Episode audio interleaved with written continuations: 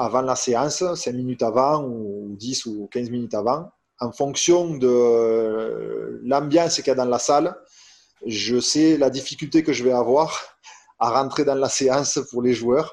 Euh, si j'ai 30 programmes différents, c'est très dur de coacher qualitativement 30 programmes différents.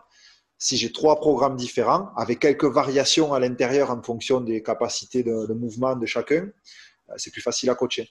Le meilleur programme du monde avec euh, mal coaché, il donnera toujours moins de résultats qu'un programme bidon avec un athlète complètement dédié. Pour moi, l'énorme problème à l'heure actuelle dans la préparation physique, c'est que ça balance des infos qui viennent juste d'être intégrées et la plupart, ils n'ont pas de vécu avec ce qu'ils viennent de lire.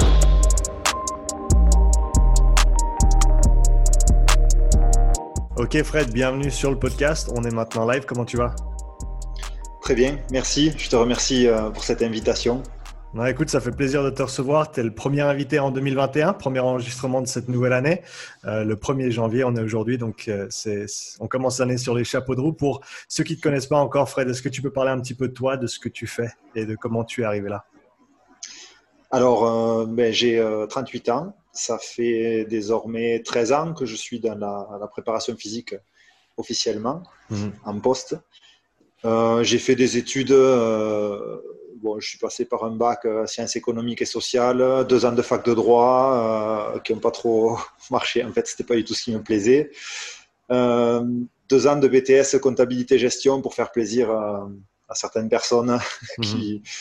pensaient que j'avais un peu plus d'avenir dans ce style de métier-là. et puis quand j'ai eu mon BTS, j'ai annoncé à mes parents que je voulais partir à l'université des, sports, à un STAPS. Ouais. Euh, parce que après quatre ans euh, post-bac, euh, j'ai toujours eu des études, j'ai toujours eu plutôt des bonnes notes et j'ai profité de la vie aussi à côté.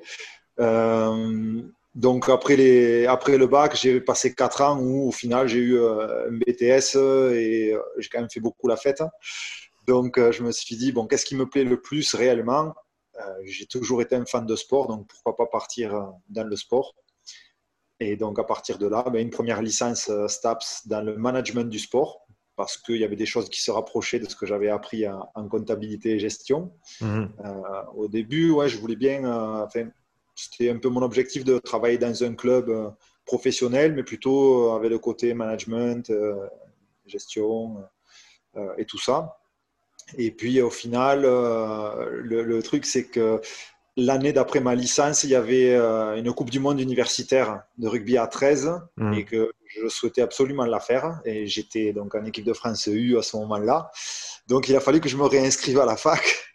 Euh, et donc je me suis inscrit en licence entraînement sportif, donc en troisième année. Et puis ben, j'ai bien fait parce que ça a été le déclic. Euh, je me suis découvert cette année-là avec notamment grâce à un prof qui m'a beaucoup marqué, qui s'appelle Thierry Richard, du STAPS de Montpellier et euh, qui m'a fait euh, prendre conscience que peut-être j'avais des qualités pour euh, exercer dans cette profession-là. Mm. Donc, une année d'entraînement sportif qui s'est bien passée. j'ai vraiment, vraiment beaucoup apprécié ce que j'ai appris et je me sentais vraiment dans mon élément. Donc, l'année d'après, je suis parti en master, master 1, puis là, c'était complètement décontextualisé. En tout cas, ce n'était pas ce qui me branchait ça a toujours été le terrain qui, qui m'a branché, que ce soit en tant que joueur ou en tant que préparateur physique. Mm. Euh, beaucoup moins euh, le côté scientifique, recherche, euh, etc. Et comme le master, ben, le premier semestre, c'était basé uniquement que sur de la, de la recherche, des études scientifiques, des revues de littérature. moi, ça me parlait, mais pas du tout, du tout je me suis senti pas à l'aise dans euh, la musculation ou dans les, exercices de, développement de la force et de la puissance. Je n'avais pas trop pratiqué ça à l'époque, euh, donc je te parle mm. d'un temps euh, que les moins de 20 ans ne peuvent pas connaître, ou presque.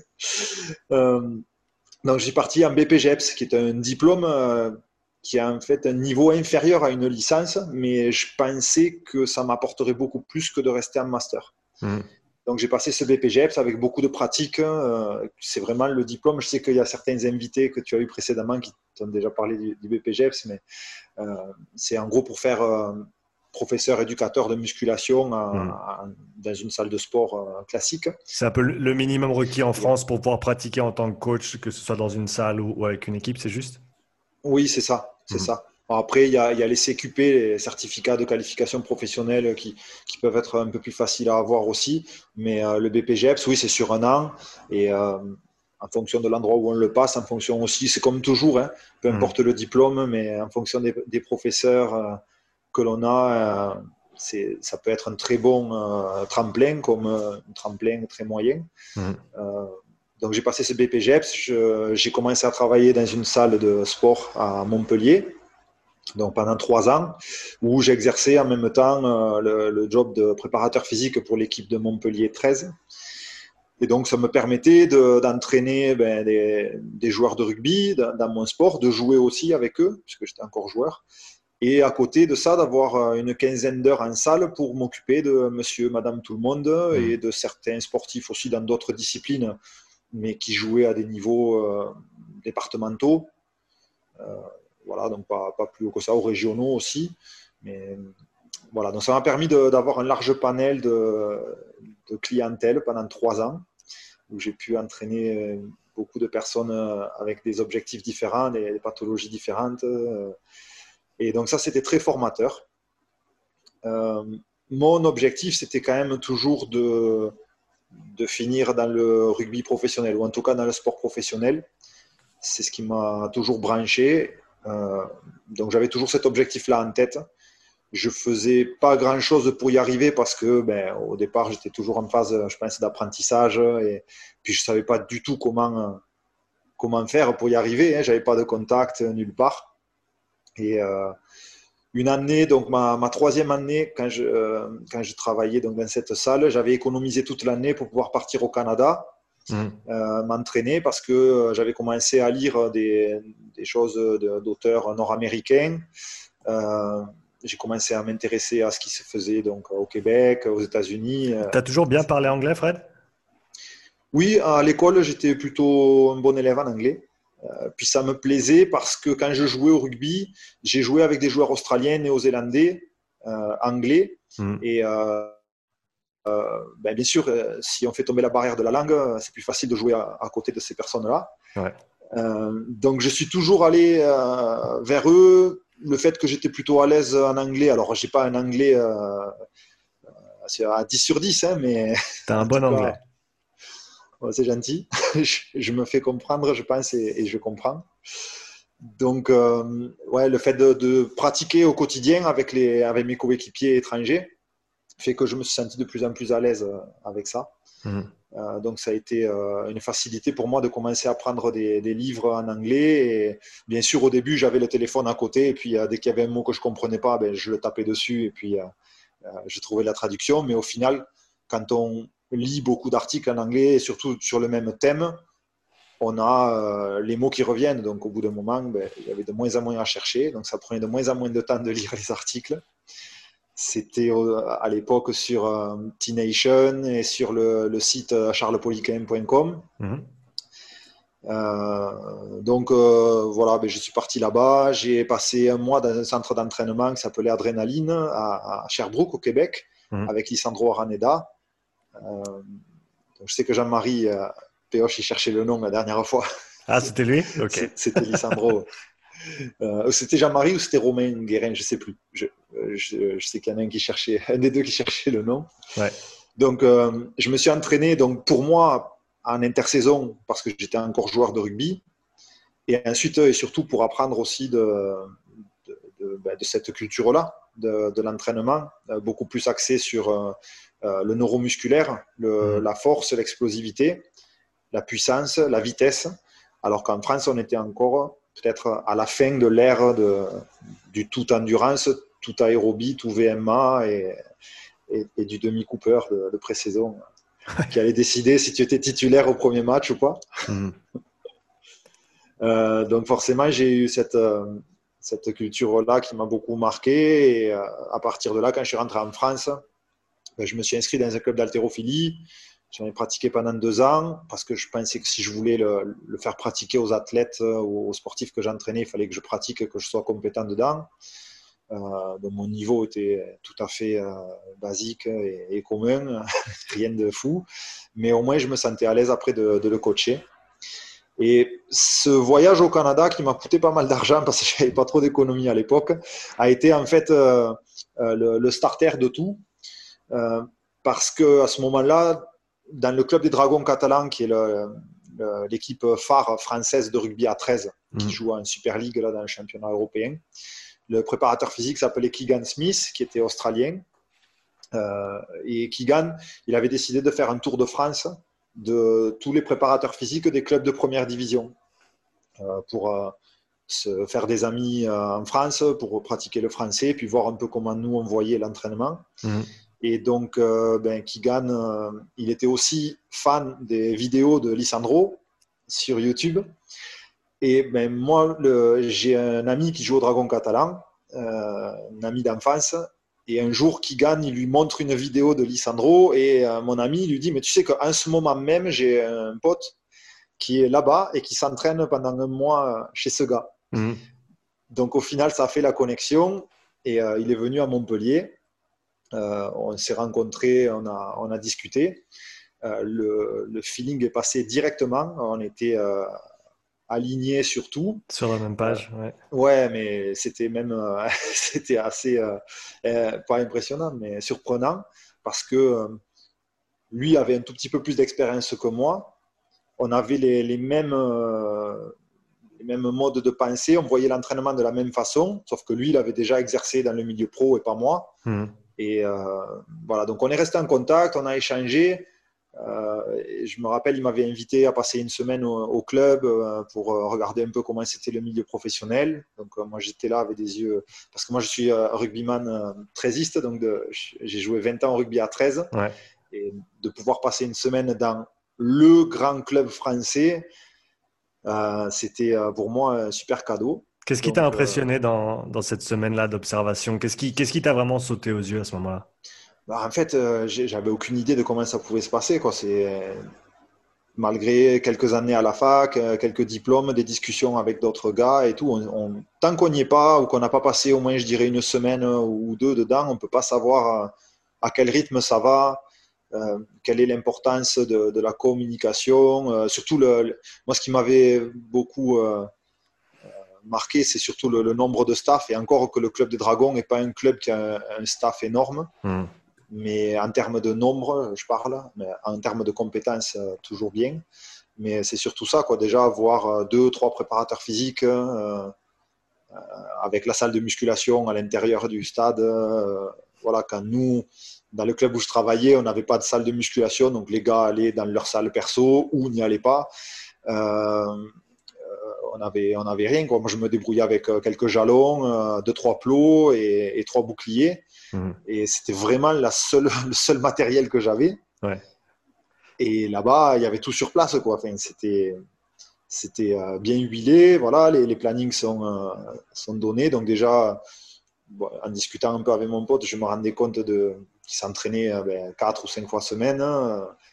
Euh, mais je me demandais un peu comment ça s'articulait les journées. Et puis là, ben, j'ai pu voir vraiment comment les journées étaient articulées, mmh. euh, les transitions entre la vidéo, le terrain, euh, la salle de muscu, la répartition des, des, tâches entre les prépas, entre les prépas et les kinés, toutes ces réunions avec donc les joueurs blessés, les joueurs qui vont jouer, les joueurs qui vont être hors groupe pour organiser tout ça. Hmm. je pense que tant qu'on n'y est pas passé au moins une semaine, on peut, on peut pas, on peut pas savoir. Voilà. Donc moi, j'étais avec des grands yeux.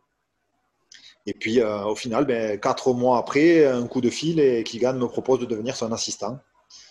Euh, parce qu'il cherchait un assistant et que parmi les personnes qu'il avait euh, côtoyées dans cette année-là en France, qu'il avait rencontré en tout cas, pensait que j'étais celui qui avait le, plus le profil pour bien travailler avec lui. Mhm. Donc c'est comme ça que euh, le jour de mon anniversaire en 2012, le 14 août 2012, j'ai mis un pied dans le monde pro pour finir la saison euh, avec les Dragons, puisque la, saison euh, démarre, les matchs démarrent en février, finissent début octobre. Donc j'ai fait quelques semaines avec la fin de saison et ensuite ben, je travaillais ensuite de, plein pied à partir de la saison d'après. Avant, avant, de passer à la, à la suite de, de, ton parcours, ces, ces premières semaines avec, avec l'équipe et ensuite la, la, saison suivante, quels ont été les plus gros changements pour toi par rapport à, ta vision de la préparation physique avant d'entrer dans ce monde-là? Euh, des, changements, il n'y en a pas eu des masses, je dirais. Enfin, il n'y a pas eu des choses qui, qui m'ont fait complètement euh, changer. Hmm. Euh, je dirais peut-être le fait que j'ai travaillé avant ça pendant 5 ans, donc un an avec une équipe de jeunes de, de cadet ou U16 hmm. et 4 ans avec l'équipe de Montpellier qui était une équipe quand même complètement euh, composé de joueurs amateurs. Mhm. Euh, moi, j'avais pas de matériel, j'avais pas de salle de muscu, donc le côté neuromusculaire, ben, il fallait un peu euh, l'oublier. Du coup, pour que les joueurs soient fit, ben, il fallait forcément que je fasse de la vitesse, de la course. donc, je basais beaucoup l'entraînement sur le, volume de course. Alors, parce que c'est toujours. Ce quoi. Ouais, voilà, c'est ça. Je me disais, bon, si je veux qu'on soit fit ou en condition, euh, les mecs, ils travaillent pas la force, ils travaillent pas beaucoup l'explos, la puissance, tout ça. Donc, on peut le faire sur le terrain, bien sûr, mais je, basais beaucoup sur le volume de course. Et après, j'ai jamais été un grand fan euh, de faire des lignes de course. Euh, du 30-30, 15-15 uniquement à base de, de course ou de navette. Bien sûr, mmh. j'en ai toujours fait en intersaison un petit peu, mais j'ai eu un entraîneur australien en 2007 qui s'appelle James Wynne, euh, dans mon club quand je jouais en première division, euh, qui est arrivé. Et en fait, moi, je connaissais que cette, ce type de préparation physique-là, le 15-15, le 30-30, intersaison, pré-saison, en saison, euh, la trêve de janvier. la totale, toute l'année. aérobie, aérobie. Voilà. Alors, alors voilà. Je venais de l'athlétisme, donc j'étais pas trop mal sur, le, sur ça. Mm. Donc j'avais une, une VMA à 18,5, c'est plutôt correct, on va dire, pour un joueur de rugby. Euh, je connaissais que ça. Je connaissais vraiment que ça. Et quand ce, coach est venu et il, nous a, il a commencé à introduire des, conditioning games ou des fitness games, peu importe comment on les, on les appelle, euh, bien sûr, forcément, ça plaît, ça plaît beaucoup plus que de faire des navettes ou des longues lignes droites. Hmm. Et je me suis dit, si un jour j'arrive à être prépa physique dans une équipe, puisque je ne l'étais pas encore, c'est ce style-là que je veux développer. C'est. Euh, c'est donc euh, bien sûr que je ferai pas de test VMA parce que au final, si je souhaite entraîner avec du ballon, est-ce que je vais faire des tests VMA toute l'année pour voir si les gars sont fit ou pas? Non, je préfère me rendre compte un peu en match, mais surtout voir comment. surtout, je regarde la qualité des fitness games. Mmh si en début d'année, euh, les gars, ils ont les mains sur les hanches, euh, tu sais, ou de trois actions, euh, que les blocs, on est obligé de les réduire parce qu'il il y a trop de fautes et il y a, y a, beaucoup moins de, joueurs qui font de soutien ou de, repli défensif ou quoi. Bon, on se rend compte qu'ils ne sont pas, sont pas en bonne forme. Et si on arrive à soutenir des blocs avec un peu plus d'action de la part de tout le monde, où on arrive à augmenter les blocs et qu'on continue à avoir de la qualité avec moins de fautes, euh, là, je me dis, bon, je pense qu'ils sont. Euh, leur fitness est en train de s'améliorer. Donc, euh, moi, j'avais cette vision-là, si tu veux, d'avoir beaucoup connu le, travail physique chaque semaine avec mmh. les amateurs. Tous les mercredis, on avait notre partie physique parce que déjà, on s'entraînait que deux fois dans la semaine. Euh, et pour jouer un match le dimanche. Donc, euh, tu ne peux pas faire que deux fois du rugby pour jouer une fois le dimanche. Alors, du coup, ben, il y avait toujours ce parti physique. Et, là, c'est vrai que chez les pros, le fait qu'ils s'entraînent quatre fois dans la semaine avant de jouer euh, le week-end, hmm. forcément, leur, leur qualité aérobie, il l'a développé ou il la maintenait plutôt en saison par ce volume d'entraînement, ces heures passées sur le terrain. Hmm. Donc ça, c'était quelque chose où c'est une des premières questions. J'ai dit, est-ce que vous faites du physique dans la semaine?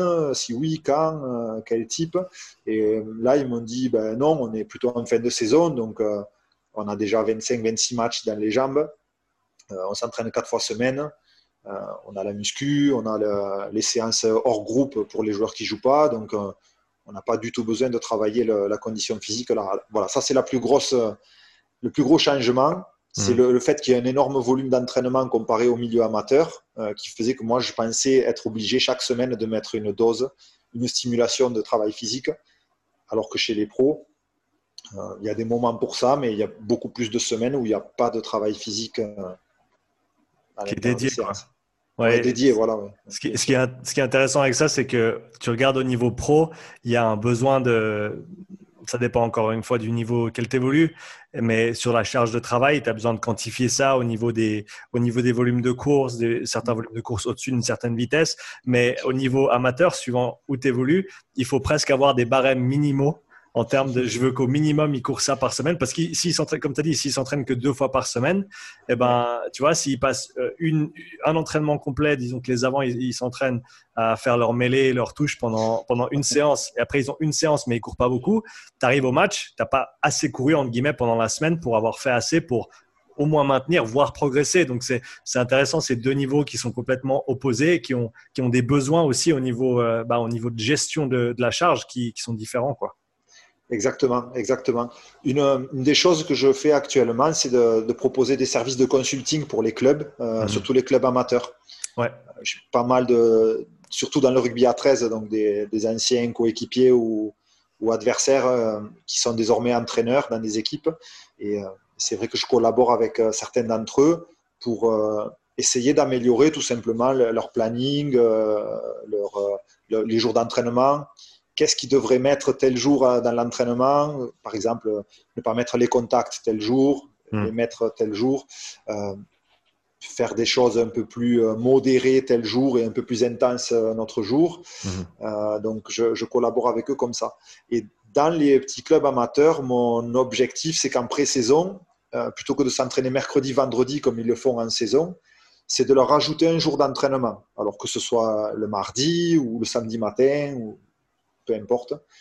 Euh, parce que je leur dis, voilà, en gros, en saison, pendant euh, 9 ou 10 mois, vous allez vous entraîner mercredi, vendredi et jouer le dimanche. Ça va vous faire trois euh, stimulations dans la semaine. Mhm. Et en pré-saison, qui est censé être le moment où euh, ben, on peut s'entraîner plus et qu'on peut s'entraîner plus fort, mais au final, vous n'avez que deux stimulations. Donc, les joueurs, ils ont plus de stimulation en saison que pendant la pré-saison, qui est le bon moment pour essayer de développer, de mettre les joueurs en forme. C'est juste. ma, première démarche, c'est d'essayer, quand c'est possible, parce que ce n'est pas toujours possible, mais de, rajouter un troisième jour d'entraînement à ces équipes-là. Et donc, hmm. ça fait partie un peu de, de ma, de, ma pensée euh, que j'ai eue après euh, avoir quitté le milieu amateur pour entrer dans le professionnel. Et, voilà. Donc ça, c'est ouais, vraiment les choses qui m'ont le plus marqué. Et à partir de, ce moment-là, donc tu es, dans une équipe à 13 de, euh, avec, un, bon niveau, une bonne structure. Comment est-ce que tu es passé de ça au rugby à 15 ensuite? Alors, encore une fois, un petit concours de circonstances. C'est vrai que j'ai la chance de ne pas avoir envoyé de CV euh, nulle part euh, dans ma vie. Je sais même si j'ai peut-être envoyé des CV J'en ai envoyé en Australie parce que j'avais envie de, travailler là-bas.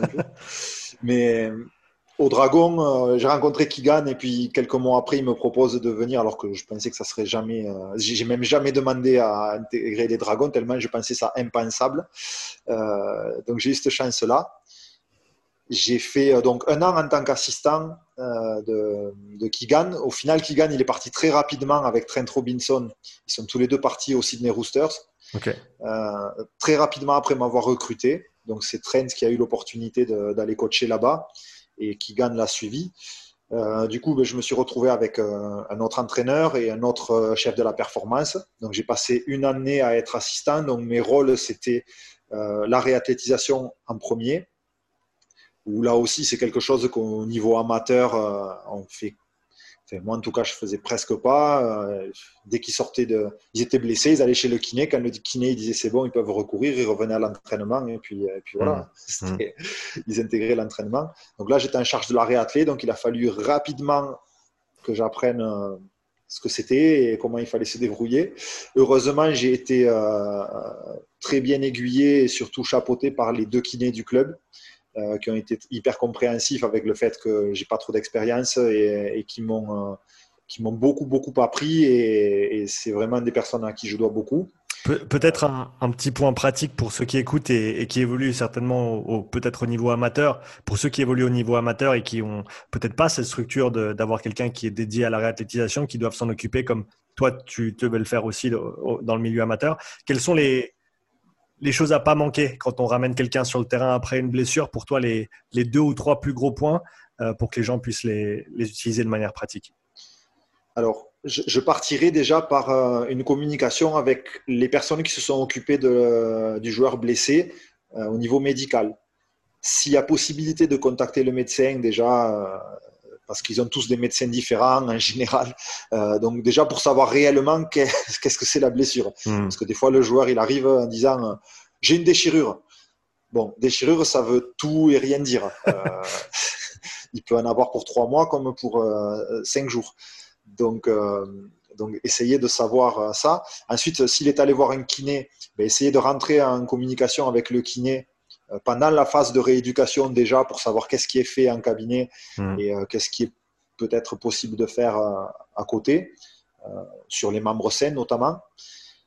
Ensuite, vers la, cette, cette phase un peu, un peu mixte entre la, rééducation et la réathlétisation, celle où les deux curseurs de kiné et prépa sont à peu près au même niveau, mais essayer d'avoir une bonne communication avec le kiné euh, pour pas faire un doublon euh, sur ce que l'on fait par rapport à ce que lui mm. fait dans son cabinet.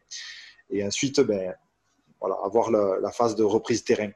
Donc, je pense que déjà, savoir connaître la blessure et savoir ce qu'il a fait en phase de rééducation, le joueur, c'est super important. Comme ça, on sait euh, où est-ce qu'il en est et où est-ce qu'on peut aller. Euh, sinon, vraiment, basiquement, je dirais ça dépend de la blessure, mais d'aller du faible volume vers le haut volume, mm. de la faible intensité vers la haute intensité, de la course en ligne droite vers la course en courbe, vers les changements de direction plus appuyés, les mm. navettes, etc. Les sauts, euh, les sauts en contre-haut vers les sauts en contrebas. Euh, voilà, de la faible vitesse vers la haute vitesse, d'être très progressif. Euh, je pense que si on est progressif, on ne peut pas trop se tromper. Hmm. Après, quand c'est le cas d'une lésion musculaire, dans le niveau, au niveau amateur, en général, c'est le kiné qui s'occupe des premières phases de renforcement. Euh, donc toutes les phases avec le travail excentrique, isométrique et tout ça, en général, si c'est bien fait par le, kinésithérapeute, euh, c'est pas à nous de nous en occuper, mais la reprise de la musculation doit être un petit peu pareil, peut-être euh, avec de la, de la demi-amplitude à l'amplitude complète, mmh. de l'endurance de force vers la, la force, puis vers l'explosivité. Voilà, si on est progressif, et surtout si on s'adapte au, au ressenti, euh, après la séance, je pense qu'on ne peut pas faire de bêtises. Voilà. je pense que le dernier point que tu as relevé, le ressenti de l'athlète euh, et, et, toi, ton, ton œil en tant que coach sont très très importants aussi. C'est la réathlétisation, c'est beaucoup moins simple qu'un programme que tu écris pour quelqu'un qui est en, bonne santé, dans le sens où il faut toujours avoir beaucoup de flexibilité par rapport à ce que tu as écrit sur le papier et ce que tu vois le jour même avec la personne devant toi. Mm. D'ailleurs, avec Sport Conditioning, mon entreprise, on coach des, des rugbymen à distance et mmh. euh, on ne prend pas de, de ou quasiment pas. En tout cas, moi personnellement, je ne sais pas faire de réathlé à distance. Ma façon de coacher ne s'adapte pas à, la réathlé à distance, je pense. Euh, parce que quand je faisais de la réathlé, euh, je partais du début de la séance d'un point A où avec le kiné, on disait, OK, il en est là. Et en fin de séance, on aimerait qu'il en soit euh, au point B. Voilà, on aimerait qu'il arrive là. Et je faisais beaucoup, beaucoup au feeling. Hmm. C'est-à-dire que je démarrais par l'échauffement et puis je regardais un peu comment il bougeait, quelle que soit la blessure, sur des gammes athlétiques, soit en marché, soit en skipping, soit des gammes un peu plus poussées. La façon dont l'athlète il bouge, le joueur bouge, me disait ok, ben, je vais commencer par aller faire une séance dans les, dans les gradins. Hmm. Euh, début de séance gradin, ensuite on reviendra sur le terrain ou inversement, peu importe, mais je, je, travaillais pas mal au feeling et j'essayais en fin de séance de me rapprocher du point B, c'est-à-dire qu'il est validé une chose que l'on souhaitait valider ce jour-là. Et je ne suis pas très protocolaire sur ça, donc j'ai du mal à, à, travailler en réathlé à distance parce que j'ai besoin de voir euh, tout le temps la personne bouger. Ouais, mais, ça, je pense que c'est de, ta part, je pense que c'est une force et euh, une, une, une, connaissance de soi qui est importante en tant que coach aussi, c'est qu'on ne peut pas tout faire. parfaitement. On peut pas être bon avec tout.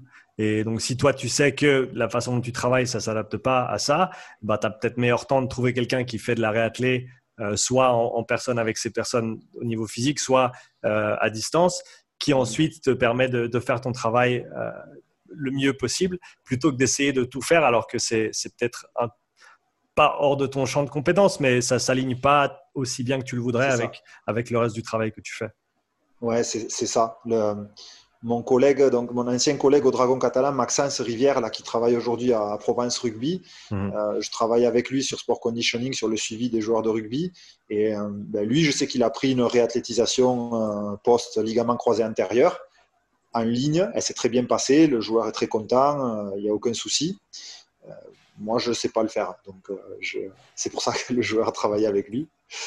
Euh, ou sinon, j'essaye de trouver quelqu'un dans la région euh, pour, pour qu'il puisse s'occuper du joueur. Mais moi, c'est pas ma façon de travailler, donc je ne veux pas faire de bêtises. Et donc, pour continuer sur ta transition rugby à 13, et à 15, vas-y. Désolé, ça arrive souvent. Non, non, non, c'était ma, ma question. C'était ma question. non, mais c'est euh, ouais. Donc j'étais en charge de la réathlée la première année, puis assistant sur tout ce qu'on faisait avec, le, avec le reste de l'équipe. Euh, je suis passé à chef de la préparation physique au bout d'un an. Et donc pendant trois ans, j'ai euh, eu ce poste de. Alors j'aime pas trop appeler aide performance, euh, surtout moi parce que moi je suis pas trop le, gars. le aide performance, il est, il est vraiment dans la, relation avec, avec le médical, le coach hmm. et le prépa physique. Et c'est plus un coordinateur qui essaye de rester à la page des dernières euh, recherches scientifiques. C'est plutôt une, personne comme ça.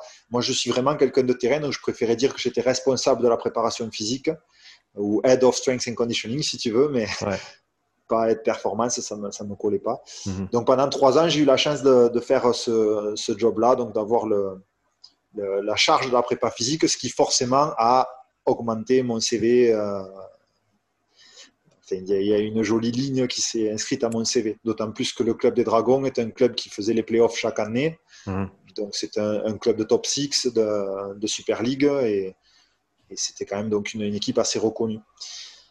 Euh, au bout de 4 ans, je pensais que j'évoluais plus personnellement. Je me sentais plus à l'aise dans le club et euh, il fallait que je voie autre chose pour évoluer. Donc, euh, j'ai une proposition de renouvellement de contrat pour trois ans que j'ai accepté au début. Et puis ensuite, je suis vite revenu sur ma décision en, allant voir le coach en disant que euh, je ne voulais pas re-signer euh, parce que je ne me sentais pas aligné avec, avec ma vision et, et que j'avais besoin de voir autre chose. Donc, j'ai terminé donc mon contrat et puis ben, j'ai décidé de refaire une saison de rugby avec des copains et euh, au milieu de la saison de partir en Australie euh, pour trois mois. Donc, avec les quatre ans au Dragon catalan, j'avais eu la chance de côtoyer beaucoup d'excellents joueurs euh, de l'hémisphère sud, des internationaux australiens, néo-zélandais. certains étaient revenus jouer en Australie, d'autres étaient revenus y vivre après leur carrière. Et donc, j'avais quand même pas mal de, de, connaissances en Australie, que ce soit sur, sur Sydney, sur Canberra, sur Brisbane, sur Newcastle, donc pas mal de grosses villes. Et euh, j'avais aussi des contacts sur Auckland, en Nouvelle-Zélande. Mhm. Donc je suis allé passer trois mois là-bas et j'ai visité euh, six clubs, donc quatre clubs de rugby à 13 et deux de rugby à 15. Et euh, en fait, il y a des clubs où je me suis retrouvé là-bas, donc avec mon sac à dos, ma valise, et puis en fait, je faisais au jour le jour presque. Mon seul point de repère, c'était que j'avais deux semaines à mon arrivée à passer avec les Sydney Roosters puisque Trent Robinson, leur entraîneur, euh, était la personne qui m'avait fait signer au Dragon. Mm. Donc je savais que j'allais passer au moins mes deux semaines avec les Roosters et puis ensuite euh, il fallait que je me débrouille. Hein. Heureusement, il y a quelques joueurs qui m'avaient organisé euh, un déplacement à Brisbane, des, anciens joueurs que j'avais entraînés. Et au final, au gré des rencontres, ben, à côté des Sydney Roosters, il y avait les, New South Wales Waratahs. Ouais. Donc un soir en rentrant à l'hôtel, euh, j'ai tapé à la porte des Waratahs et j'ai dit voilà, je suis français, euh, je viens du rugby à 13, euh, je suis en Australie et est-ce que je peux venir passer un jour, deux jours avec vous, une semaine? Ils m'ont dit ok, viens la semaine prochaine. Donc j'ai passé une semaine avec les Waratahs qui s'est super bien passé. Hmm.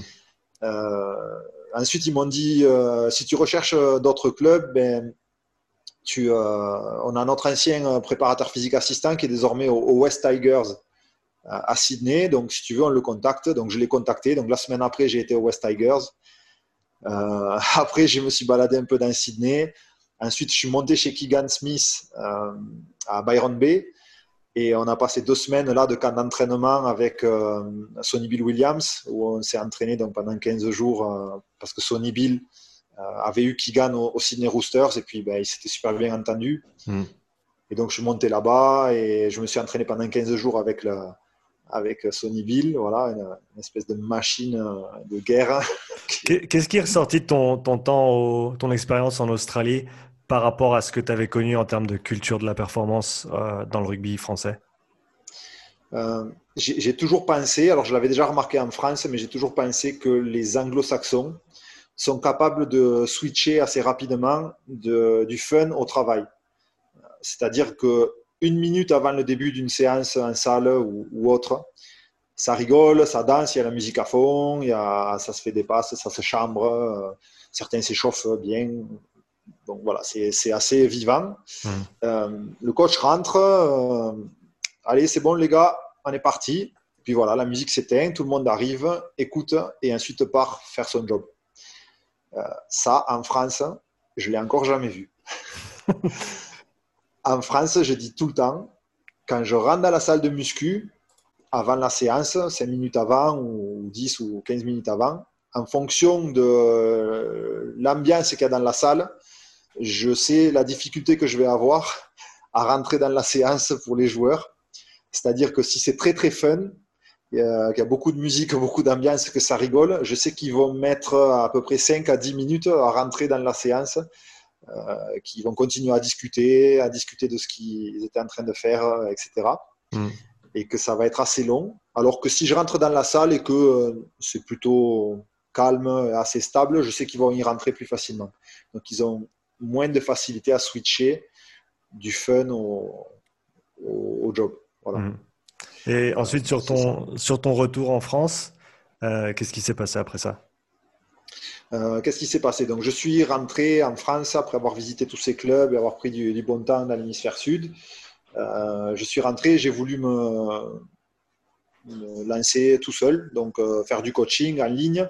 Kigan m'avait proposé de travailler avec lui sur le projet euh, Removement Project, où il souhaitait lancer un mentorat, euh, un en France et un ben, en anglais, donc pour tous les anglo-saxons. Donc j'ai lancé le mentorat Removement, donc je travaillais avec Kigan. Et ensuite, ben, je travaille à mon compte aussi avec certains joueurs de rugby que, j'entraînais à distance. Et puis un jour, ben, j'ai reçu un coup de fil de Ludovic Lousteau, qui était le préparateur physique en chef de l'Union Bordeaux-Bègle, euh, qui a souhaité euh, discuter un peu de planning, d'organisation des semaines. Et donc, on a discuté de ça sur une paire de journées euh, par mail interposé. On ne se connaissait pas du tout. Et au bout de deux jours, il me dit Bon, en fait, voilà, je te sondais un petit peu parce qu'on cherche quelqu'un avec ton profil plutôt axé à musculation, travail, amélioration, qualité, force, puissance. Euh, est-ce que tu serais OK pour venir lundi passer un entretien euh, au club? Ben, J'ai dit, ouais, j'avais pas prévu ça, mais on ne dit pas non à un entretien pour un club de top 14.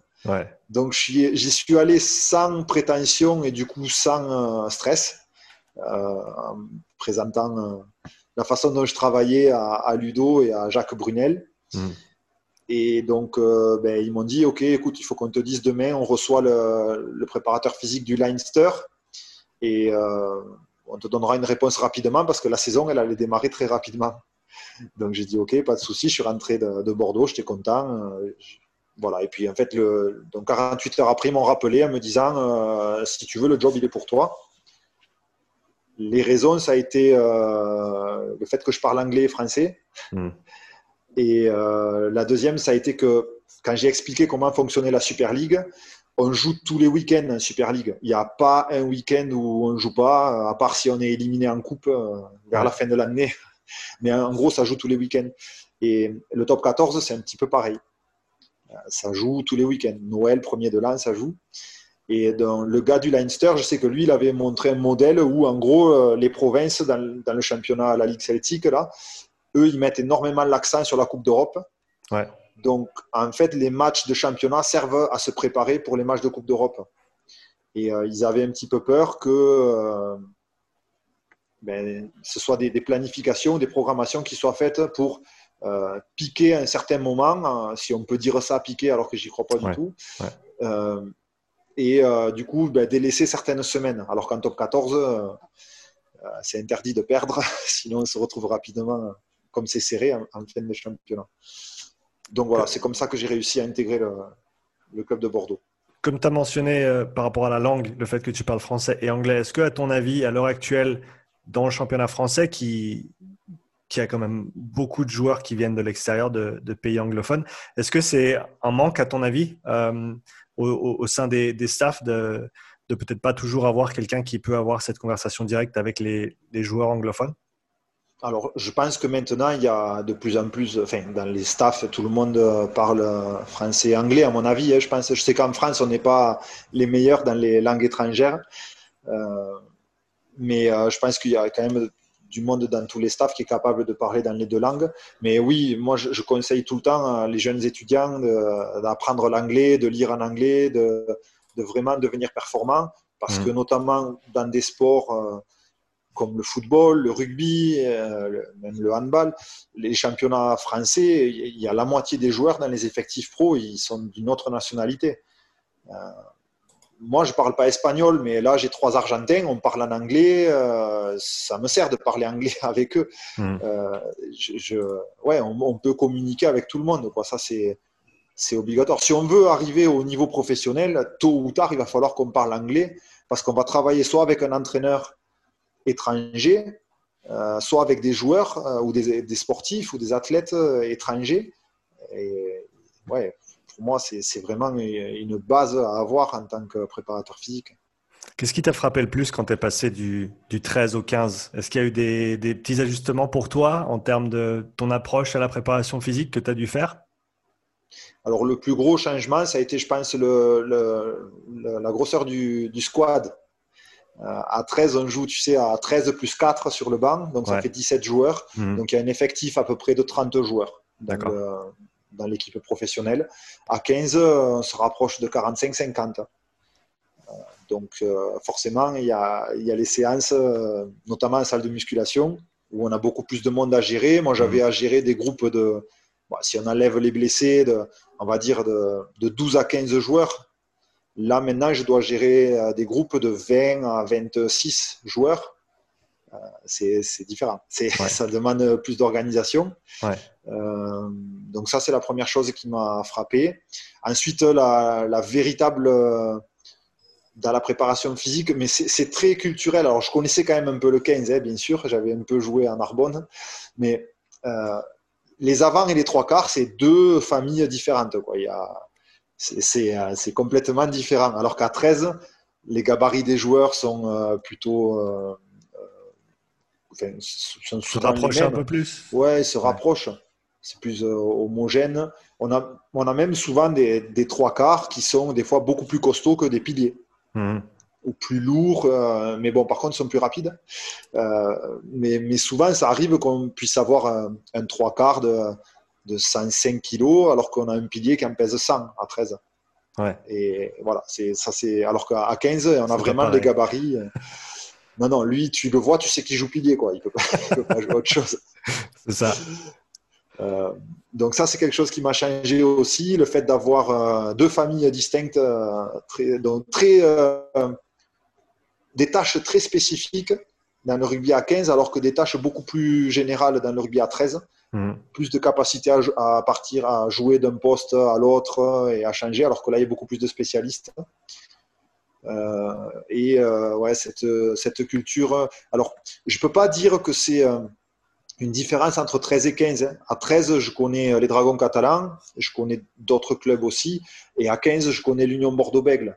Je ne suis pas passé dans 5 clubs à 13 et 5 clubs à 15 pour pouvoir dire la différence entre 13 et 15, c'est ça. Mm. Mais je pense que culturellement, par ce que j'ai rencontré à 13 et ce que j'ai rencontré à l'Union Bordeaux-Bègle, le joueur de 13 euh, prend plus conscience que la préparation physique, c'est quelque chose euh, qu'il a besoin. s'il veut pas se blesser et s'il veut avoir une carrière longue. Donc d'être un peu plus sérieux et un peu plus motivé par le fait d'améliorer ses performances. À 13 et à 15, contrairement à ce qu'on pourrait croire, le, la distance de course dans les matchs, elle n'est pas si différente que ça entre les deux sports. Il n'y a pas énormément de différence entre les, la distance de course parcourue dans un match de 15 et de 13. Euh, par contre, les efforts à haute intensité, les, euh, les, durées des séquences de jeu et le nombre de collisions, ça, ça diffère beaucoup. Donc le nombre de collisions, il est largement supérieur à, à 13, où c'est normal d'avoir des joueurs qui finissent l'année avec une moyenne de 35 plaquages par match. C'est énorme. Oui, c'est une moyenne chez énormément de joueurs. Énormément. Euh, les secondes lignes, les talonneurs, c'est du 35-40 plaquages par match toute l'année sur 30 matchs. Est-ce que tu penses que ça, ça va de pair avec le fait que la, la préparation physique est un petit peu plus appréciée, c'est peut-être pas le bon mot, mais que les gens passent un petit peu plus de temps là-dessus parce que, enfin, du fait des, simplement des demandes, et c'est pas pour dire que le, rugby à 15 est pas demandant au niveau physique, mais ce, supplément à 13 fait que tu n'as pas le droit à l'erreur. Il faut, il faut que tu sois en forme si tu veux pouvoir bah, prendre les impacts, durer une saison ou plusieurs saisons et, éviter des petites blessures comme ça. Oui, je pense vraiment maintenant 4 ans au Dragon, 4 ans à l'UBB. Je pense vraiment que c'est. Euh, alors, il n'y a aucune, aucun propos, euh, je dénigre rien.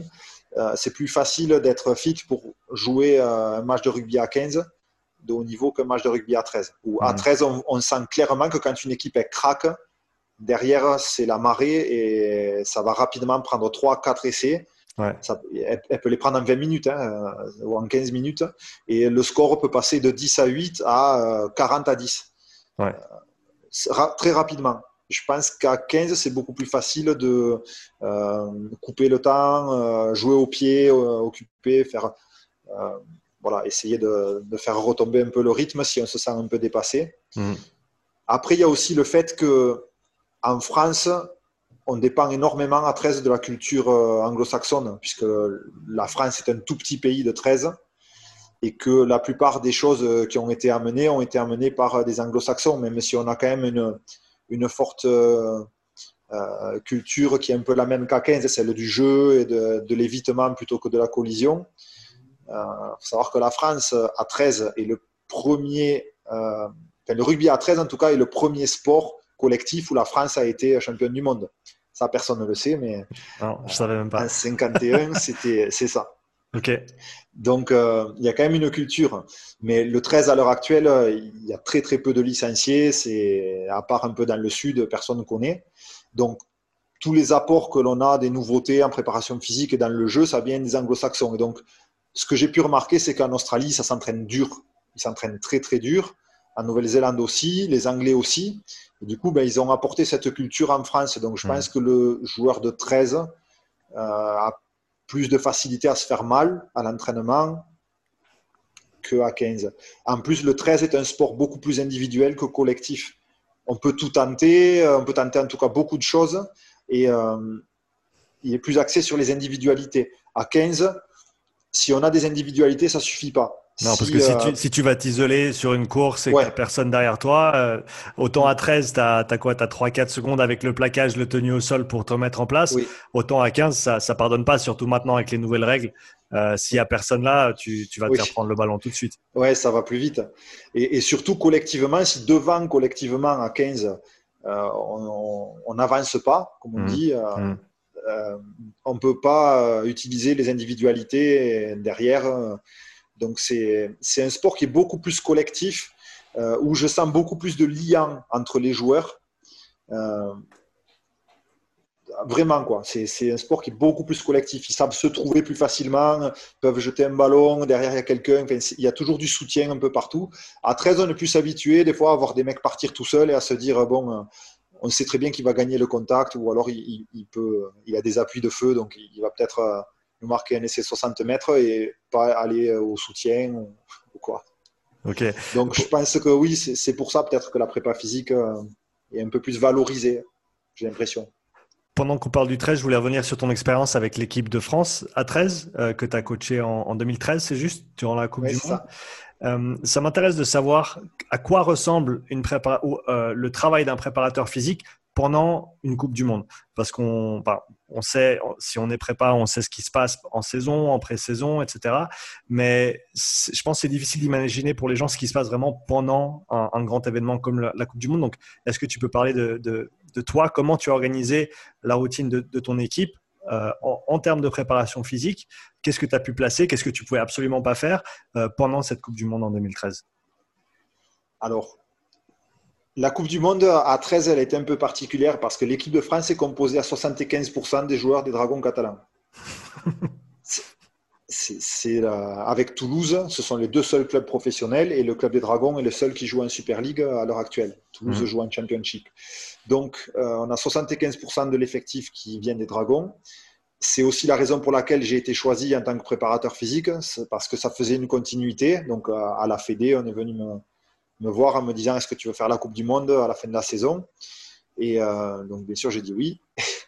Euh, donc, moi, je connaissais euh, les trois quarts des joueurs, je, les coachais euh, toute l'année. Mmh. Donc, c'était plus facile pour moi de faire le lien. Les, euh, quelques joueurs qui venaient d'autres clubs, ben, j'ai rapidement contacté les préparateurs physiques dans les clubs en, demandant quelques avis physiquement, de quoi ils avaient besoin, est-ce qu'il y avait des blessures, est-ce qu'ils étaient fit, pas fit, d'après eux. voilà, juste avoir un, portrait un peu général. Mmh. Ensuite, la, préparation pour la Coupe du Monde, c'est pas du tout comme un rugby à 15, puisqu'à 13, la période internationale se situe à la fin de la saison. il n'y a pas de doublon, il n'y a jamais l'équipe nationale qui joue en même temps que les clubs. Donc, par contre, du coup, la, la période de préparation pour la Coupe du Monde, elle n'est pas de trois mois, elle est de trois semaines. Donc, c'est euh, pour ceux qui connaissent, parce que souvent c'est mis sur les réseaux sociaux, la préparation de l'équipe de France pour la Coupe du Monde, elle dure trois mois, ils font des stages, c'est top. Euh, nous, c'était trois semaines. En plus, en tant que pays organisateur, parce que c'était en Angleterre, mais il y avait quelques matchs en France, euh, il y avait énormément, et, pour en avoir joué une de Coupe du Monde universitaire, certes, mais en tant que joueur, il y a beaucoup d'opérations de promotion Mmh. autour de l'équipe. Donc, euh, quand on s'entraîne dans une ville, on est obligatoirement reçu à la mairie. Euh, ensuite, il faut aller dans une école. Euh, donc, quelques joueurs vont dans l'école, d'autres vont dans un partenaire de, la ligue. Mmh. Et il y a beaucoup de déplacements, il y a beaucoup de, changements de lieu, d'entraînement. Puis, premier match, on a joué. donc, on a fait nos deux premières semaines en France, la première à Perpignan, la seconde à Avignon. Donc tu mets toutes les promos à la mairie euh, de Perpignan, plus toutes celles à Avignon. Ensuite, on est allé finir notre prépa en Angleterre parce que notre premier match contre la Papouasie était à, Hull. Et donc, euh, on est allé en Angleterre passer une semaine à Hull, où là, on s'entraînait dans un complexe, euh, c'était un lycée, donc je ne sais pas, c'est high school, lycée, ouais, c'est ça.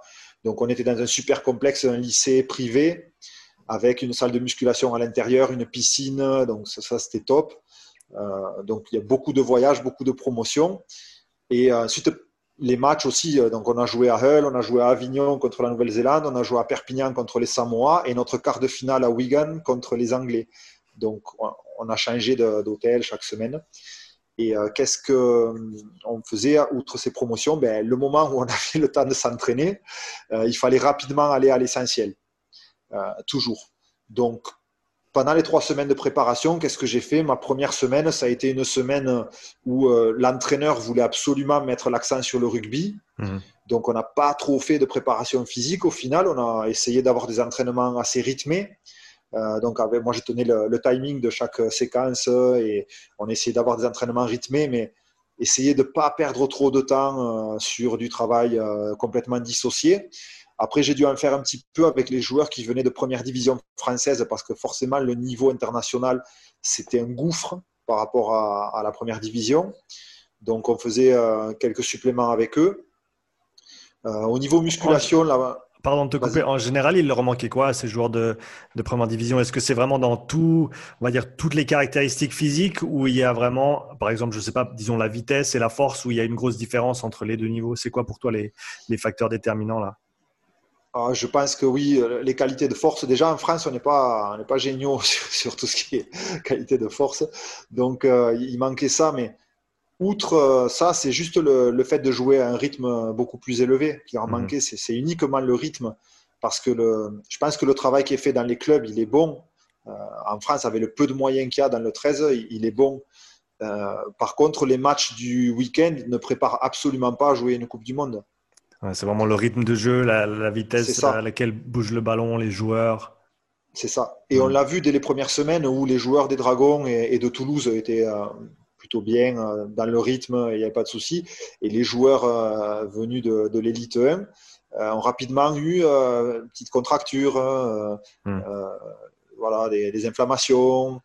Euh, tu sais, des, signes que déjà l'entraînement proposé était euh, un petit peu élevé par rapport à, ce qu'ils avaient l'habitude de connaître. Ouais, ça c'est un, un, bon, un bon point à relever, je pense. C'est des, des, petites indications qui, qui, nous, en tant que prépa, nous, nous, forcent à nous poser certaines questions. Ça peut même être sur une pré-saison toute simple avec notre club amateur. Si après deux, trois semaines, on commence, comme tu as dit, à voir ces petits pépins à gauche, à droite. Mm. C'est peut-être qu'on a, surtout dans ces temps où on commence de, de, nulle part avec, le, avec le, le, confinement et des joueurs qui n'ont pas joué depuis plusieurs mois.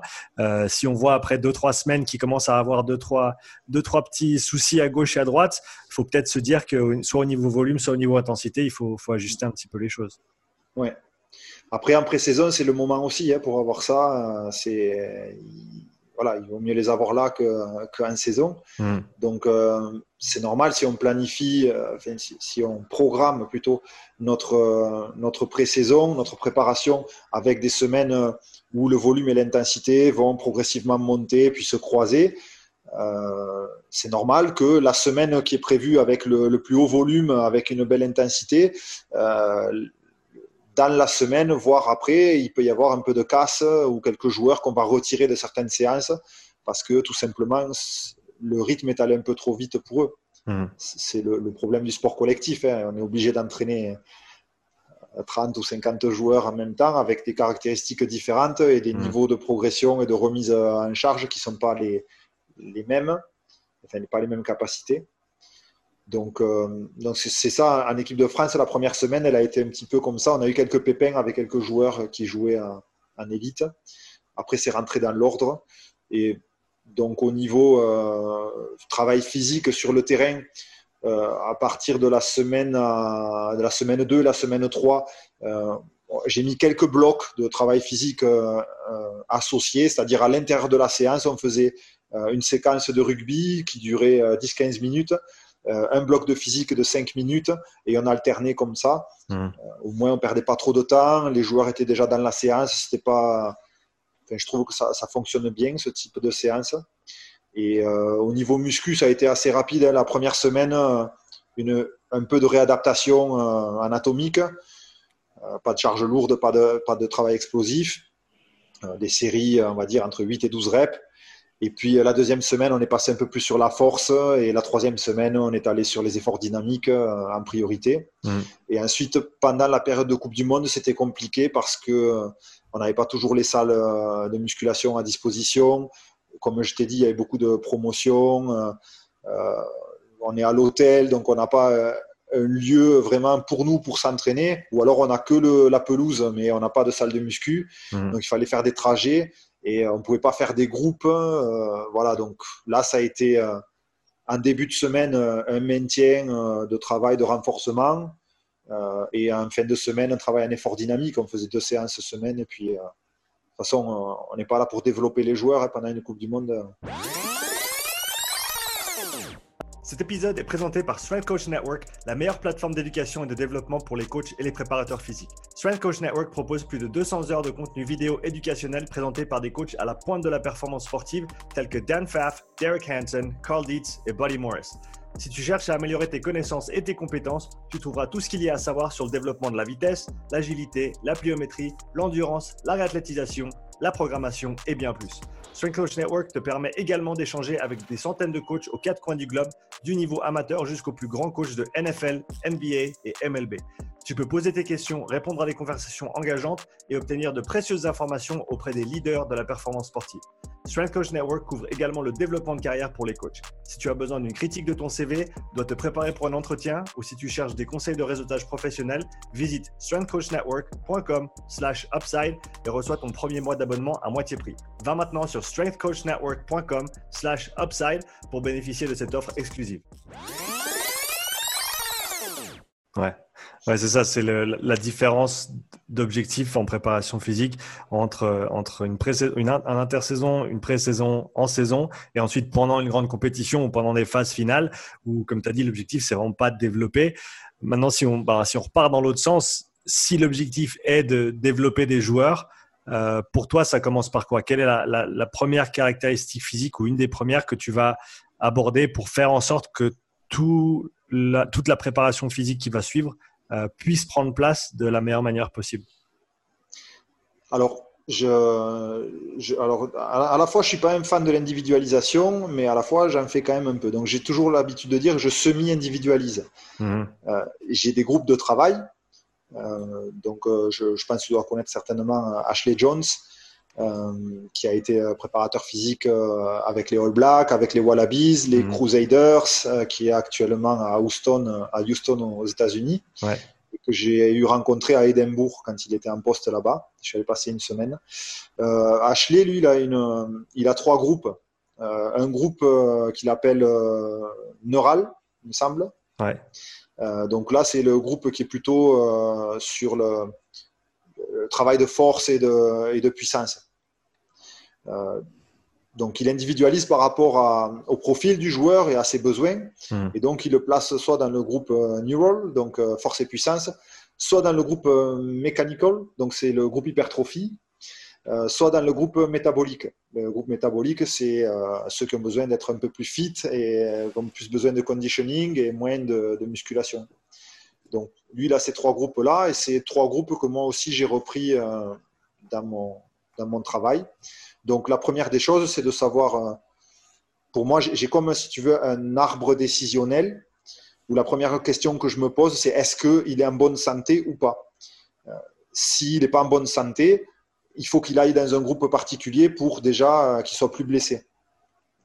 Donc ça peut être un groupe complètement sorti donc de réathlétisation, hmm. ou alors ça peut être un programme où il travaille un peu avec les kinés, un peu avec les prépas, mais le but c'est de le faire sortir de, de la blessure ou de la pathologie pour qu'il soit en bonne santé. Hmm. Euh, s'il est en bonne santé, il passe à l'étape euh, numéro 2. Euh, l'étape numéro 2, c'est est-ce est que sa, composition corporelle elle, est correcte? Donc, on fait les tests de, de, poids de corps et de pli cutané. Et si il manque de masse musculaire ou il est un peu trop léger par rapport à son poids de forme habituel ou parce qu'on estime que prendre euh, un ou deux kilos lui ferait peut-être un peu de bien sur sa puissance, il va rentrer dans un groupe hypertrophie. Euh, si il est trop gras, il va rentrer dans un groupe que c'est celui-là que j'appelle métabolique, mmh. où euh, il va avoir un peu moins de muscu, un peu plus de travail de conditioning. Pour, au niveau auquel tu, tu travailles, qu'est-ce que tu cherches comme composition corporelle pour tes joueurs? C'est quoi la fourchette? Alors moi j'utilise la méthode Isaac avec 8 plis et on utilise uniquement la somme des millimètres. Mmh. Ok. Voilà, donc, c'est pas un pourcentage de, de, masse graisseuse. Ok. Non. Allez, je vais te dire que pour les trois quarts, les trois quarts en dessous de 100 kg, ce serait bien qu'ils soient aux alentours de 10% de masse mmh. grasse. Euh, les trois quarts aux alentours de. Parce qu'il y a des trois quarts qui sont à 115 kg maintenant, notamment les, les Iliens. Euh, bon, ben, on peut pousser jusqu'à 12%. Euh, et après, chez les avants, les troisièmes lignes, il faut qu'ils soient quand même aux alentours de 12% aussi. Mmh. Et ensuite, je dirais les secondes lignes, on va dire, on peut leur laisser jusqu'à 15%. Les premières lignes, ça va dépendre de certains profils. Mais bon, on ne voudrait pas qu'ils soient trop au-dessus de 15%, mais bon, ils sont, ils sont quand même bien souvent au-dessus de ça. Quand tu as des joueurs qui sont un petit peu au-dessus de ce que tu voudrais voir, euh, tu t'as dit, tu les places dans le groupe métabolique. Et quelle est ensuite l'approche au niveau nutritionnel? Alors, la première approche, elle est au niveau nutritionnel, justement. C'est-à-dire que s'ils reviennent en pré-saison, on a déjà pris leur poids, on connaît en général leur, euh, leur poids de forme. On va dire qu'on leur laisse une fourchette de 2 kg mmh. au-dessus ou en dessous. Euh, et ensuite, on sait à peu près à combien ils sont en termes de, pli cutané. Alors, comme je t'ai dit, on utilise les millimètres. Par exemple, les trois quarts, euh, on veut qu'ils soient en dessous de 55 mm pour les, les, gars en dessous de 100 kg. Et donc, s'ils sont au-dessus, on a une zone orange et une zone rouge. Mmh au début, quand ils arrivent, on leur dit Ok, on sait que tu viens de vacances, euh, on va pas être euh, méchant d'entrée. Donc, la première approche, c'est on te laisse 15 jours. Par contre, tu rééquilibres ton alimentation, euh, tu fais tout le travail qu'on te demande de faire. Il y a quelques extras le mercredi qui vont être réalisés obligatoirement de ta part mmh. au club. Dans 15 jours, on reprend les plis cutanés si tu es euh, rentré au moins dans la zone orange, on te met dans un groupe euh, force, puissance ou autre. Euh, si tu es toujours dans la zone rouge, on te fait passer dans le métabolique et là, c'est moins sympa. Quand, les autres finissent la muscu, ben toi, tu n'en as fait que la moitié de la séance et puis tu vas finir avec de la boxe, du watt bike, du, du, du rameur. Est-ce que tu peux peut-être parler de ces trois groupes que, que tu mets en place et d'une semaine type pour ces, pour ces joueurs? Quelle, quelle séance ils feraient tous en commun peut-être au niveau physique? Et après, quel groupe euh, ferait quelque chose de, de dédié ou de complètement différent? Alors, à Bordeaux, on travaille euh, tous en commun. Euh, on fait tous les, les, mêmes séances. C'est uniquement les contenus que mmh. je fais varier. Parce que, comme je t'ai dit, je semi-individualise. Je trouve que c'est très important d'avoir tout le monde qui travaille en même temps dans la salle. Euh, pour la cohésion, mais aussi, euh, voilà, moi, j'ai pas trop de groupes, j'ai deux, trois groupes, comme ça, on peut bien coacher. Euh, si j'ai 30 programmes différents, c'est très dur de coacher qualitativement 30 programmes différents. Si j'ai trois programmes différents, avec quelques variations à l'intérieur en fonction des capacités de, mouvement de chacun, c'est plus facile à coacher. Donc, je dirais, ils font tous les mêmes séances, mais notamment dans le travail de musculation, c'est là où ça change beaucoup on a le, travail, euh, le groupe Force et Puissance qui va travailler euh, moitié fort maximo, moitié fort dynamique, un peu à, la West Side, hein, mhm. si, je prends un exemple. Euh, donc ce groupe neural d'Ashley Jones, il travaille un peu comme ça. Le groupe hypertrophie, bon ben, ils font le début de séance le même que le groupe neural ou, force et la fin de séance, ils ont toujours des finishers, des choses euh, pour augmenter le volume de, répétition mmh. et le volume de travail, pour aller vraiment mettre ces, ces, euh, ces, ces, tissus conjonctifs, ces fibres musculaires à l'épuisement et espérer qu'ils ont une stimulation adéquate pour faire fabriquer plus de masse musculaire. Mmh. Et le groupe métabolique, ben, ils ont le début de séance aussi comme les autres en musculation et la fin de séance où c'est souvent du conditioning of fit. Et si vraiment ils sont dans la zone rouge, ils viennent le jour off et ils font un, cardio euh, sous forme de, euh, de travail mixé entre euh, de la course, du rameur, du ski erg, de la corde et des choses comme ça. Donc en hmm. gros, c'est eux qui ont un extra le jour off. Le but de le mettre le jour off, c'est qu'ils aient plus envie de venir au club le jour off, donc qu'ils rétablissent rapidement les, choses. C'est le, petit, Ouais, la petite, j'allais dire le petit sugus pour, euh, mais c'est pas vraiment un sugus. Mais comme tu as dit, pour faire en sorte qu'ils, en fait, qu'ils regagnent leur jour de congé euh, en faisant le travail et en n'ayant plus besoin de le faire du coup. Oui, c'est ça.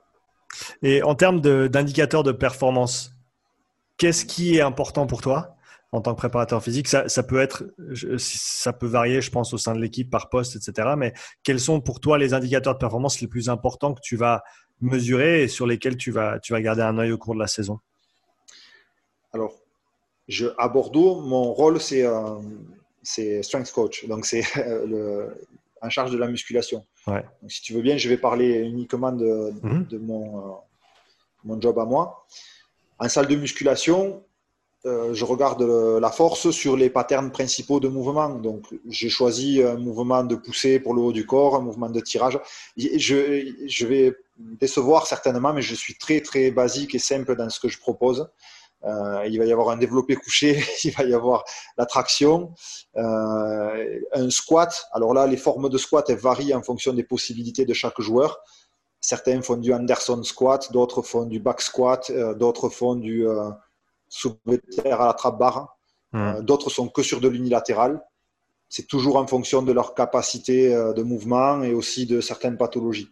Donc, donc voilà, ils ont leur exercice de performance, que j'appelle, ils savent lequel c'est pour chacun. Donc quand je dis mmh. aujourd'hui on fait l'exercice de performance du squat, trois séries de 5, ben, certains vont à la trap bar, d'autres vont à un speed squat et voilà.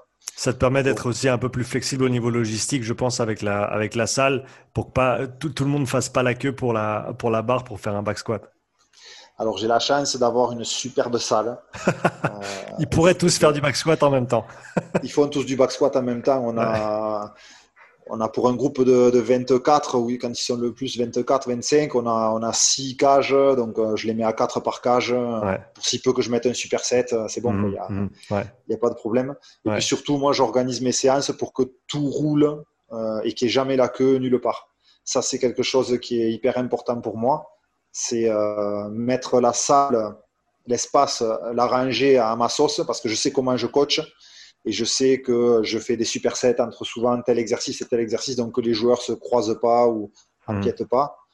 Donc je sais que je mets la salle à mon image et ensuite je programme en fonction de ce qui est disponible. Euh, voilà, et les espaces. Voilà, je, fais toujours attention à ça pour pas qu'il y ait d'impair ou que les séances durent plus longtemps que ce qu'elles devraient durer et que tout roule, ça j'y tiens beaucoup. Donc, euh, donc au final, ben, ces trois mouvements-là sont importants pour moi en force euh, je fais jamais de tests, je fais que des suivis longitudinaux. De temps en temps, une top 7, 5, euh, reps, 3 reps, 1 rep. Et je note chaque fois les charges et je regarde euh, au fur et à mesure de l'année comment évolue leur charge. Hmm. après, j'utilise beaucoup l'haltérophilie, donc je les teste pas mal sur les, mouvements d'haltéro, les polés notamment. ils ne font pas tous de l'arraché, malheureusement. Mais euh, voilà, de temps en temps, au niveau des épaules, euh, il y, a quelques mhm. gars qui font pas du tout d'arraché. Il y a même quelques gars qui font jamais d'épaulé avec la, barre, euh, avec le catch sur les clavicules. Ils font que du tirage. Mhm.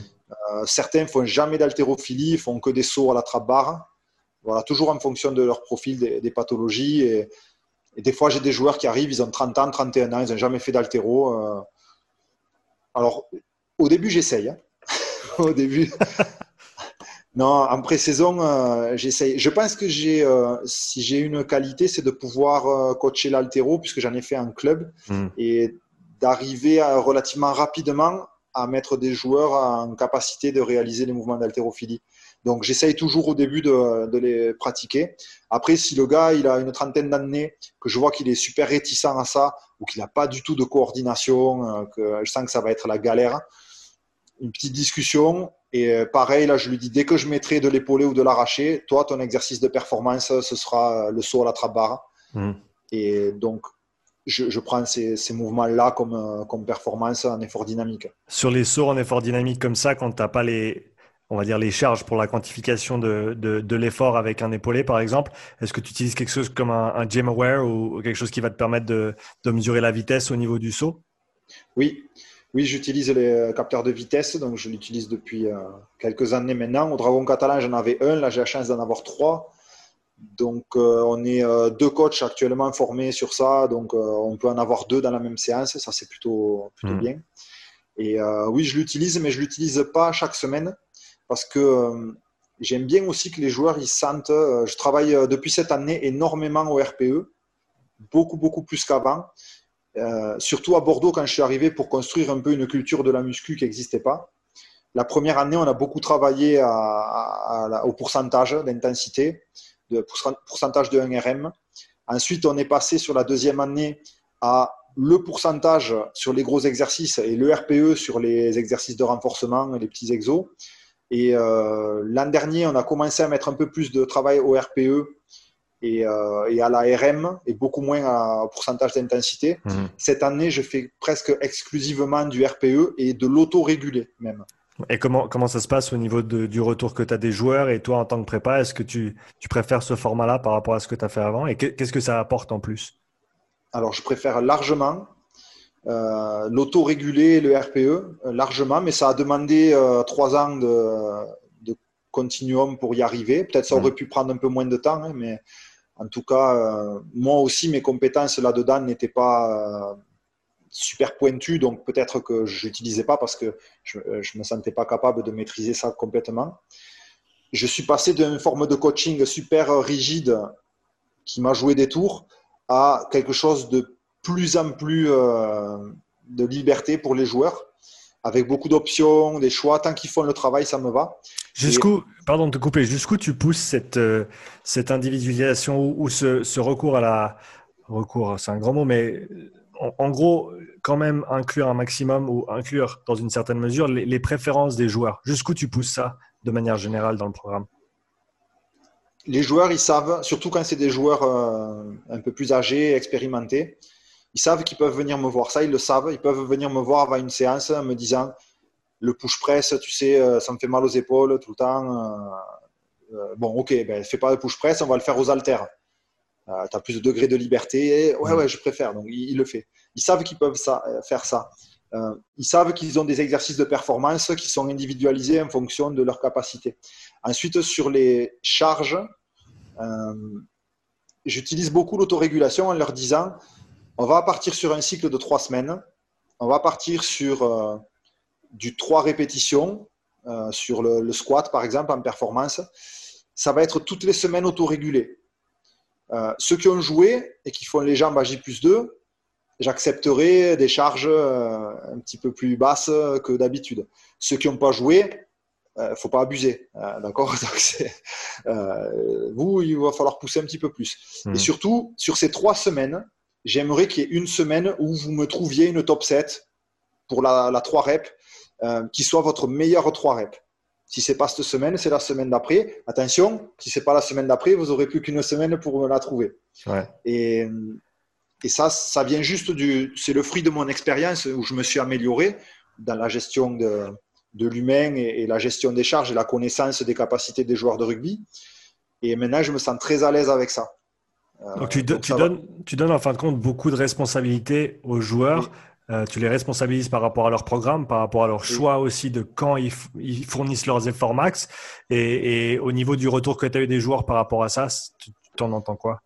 Ils sont euh, très contents. très contents, notamment.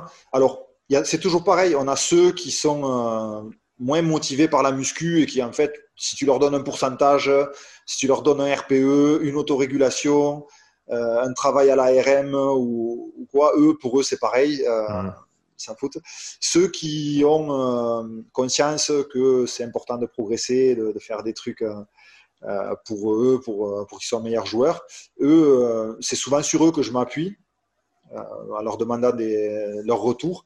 Et eux, cette année, ils sont vraiment contents de, l'autorégulation. Ils me disent, c'est vrai qu'il y a des, matins où je ne me sens pas du tout de, pousser. Euh, donc, dans l'autorégulation, quand même, je demande de ne pas descendre en dessous d'un RPE 7, quand même, mmh. sur une top 7. Donc, ils me disent, moi, quand je me sens pas, je sais que je fais un RPE 7, je sais que tu vas prendre la charge, que tu vas pas critiquer euh, négativement si c'est pas très lourd ou quoi. Mais par contre, je sais que s'il y a une semaine où je me sens bien, je sais que j'ai ce bloc de trois semaines pour te donner une perf, et ben je vais le faire parce que hmm. je me sens bien, c'est ce jour-là, je le fais. Et moi, je peux rien demander de mieux que ça. Donc ça, ça a pris du temps. Comme tu as dit, ça a pris du temps, et, mais ça, ça démontre l'importance de la communication entre les joueurs et, le coach et, vice-versa. Comment est-ce que ton approche à cette communication a évolué au, cours du temps, au cours de ta carrière? Mais Comme je te disais, j'étais, euh, quand je suis arrivé dans le milieu des, professionnels avec les Dragons, j'étais, je, sortais du milieu complètement amateur. Euh, où euh, bah, c'était facile, je coachais, c'était la plupart c'était des copains, je jouais avec eux en plus, donc j'étais joueur, donc j'avais aucun souci. Là, il a fallu gérer des gros égaux. Euh, de très gros égaux parce qu'on avait des joueurs internationaux australiens, donc qui est, le pays qui domine le 13. Euh, et des fois, ça s'est mal passé parce que je pensais tout simplement qu'arriver chez les pros, ben, écrire une séance au tableau, c'était bon, c'était fait parce que les mecs, ils étaient pros et payaient pour ça. Euh, quand chez les amateurs, des fois, il y en avait un qui traînait un peu la patte. S'il est maçon et qu'il a fait 8 heures de maçonnerie dans la journée, bon, on peut pas trop lui en vouloir non plus. Euh, là, je me disais, les pros, euh, écrit, ils vont tout faire, j'aurais qu'à les coacher euh, techniquement et ce sera bon. Mais en fait, je suis tombé de haut, quoi, parce que c'était presque l'inverse. à ce point-là? Chez certains, oui. Euh, non, c'est toujours pareil, où qu'on soit dans n'importe quel groupe, on a les, gros travailleurs, les, les, gars qui veulent se cacher parce qu'ils détestent soit courir, soit la muscu, soit. Voilà. Donc, euh, je rentrais souvent en conflit. Mhm. Euh, quand quelque chose qui allait pas. Et puis ensuite, et surtout, moi, ça se voit direct sur mon visage. si je suis pas satisfait, je suis, je suis un peu perfectionniste sur les bords, voire beaucoup. Et s'il y a un truc qui roule pas comme je le voulais, ça se voit direct. Et les joueurs, ils rentraient dans cette faille. Ils en jouaient. Mhm. Et donc, ça m'énervait encore plus. donc, ça a donné lieu à quelques enfin, pas empoignades, mais à quelques tensions, en tout cas. Et quand je suis parti du Club des Dragons, j'ai dit, je veux plus jamais ça. Et il faut que je devienne meilleur sur ça. Donc, c'est pour ça que depuis 4 ans, je lis beaucoup moins de livres sur l'entraînement et les, séries, les répétitions et, les, dynamiques de charge. Euh, et je lis beaucoup plus sur le coaching, les personnalités, comment gérer différentes personnalités, comment gérer les émotions de soi-même, mais aussi des autres. Est-ce qu'il y a un livre ou une ressource en particulier qui, qui t'a vraiment fait avancer dans ce domaine-là? Oui, euh, en 2014, je suis allé voir Charles Poliquin euh, pour la formation Kinetic Chain. Enhancement à Marbella pendant six jours. Super formation. Et euh, il a parlé à un moment du livre Un cerveau à 100%. je crois qu'en anglais, c'est. je ne sais pas si ça s'appelle pas The Edge ou quelque chose comme ça. Ah, ça me dit quelque chose, c'est peut-être ça, ouais. un cerveau à 100%, c'est du docteur Breverman. D'accord. Eric Breverman. Euh, donc, euh, c'est euh, le rapport en fait entre les neurotransmetteurs et la personnalité, donc avec le test de Breverman, donc questionnaire à remplir. Hmm. Et puis, est-ce que tu as dominante dopamine, acétylcholine, GABA ou sérotonine? Donc, très intéressant cette première lecture. J'ai fait le test sur tous les joueurs. Et c'est vrai que la première année, j'ai réussi à adapter mon coaching. La première année où j'ai utilisé ça, qui était ma dernière année au Club des Dragons, j'ai réussi à adapter mon coaching avec certains joueurs où j'ai trouvé la clé grâce à ça, à savoir un peu euh, quand il est en difficulté, comment est-ce qu'il réagit, euh, sous stress positif ou sous stress négatif. Ça, c'est important. Et savoir comment réagir avec eux, avoir les bonnes relations en fonction du stress, s'il était positif ou négatif. Mmh. Ça m'a pas mal aidé. Ensuite euh, est arrivé donc Thibaudot, qui a repris ça avec notamment les travaux de Cloninger.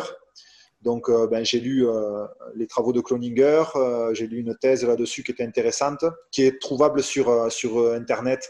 Si on tape thèse Cloninger neurotransmetteur, c'est en français, elle est téléchargeable, de 70 pages à peu près, intéressante. je me suis intéressé au TCI, du coup, le, test de, de, Cloninger, qui est quand même assez différent de celui de Breverman. Mmh. mais qui va quand même aussi dans le, même euh, principe.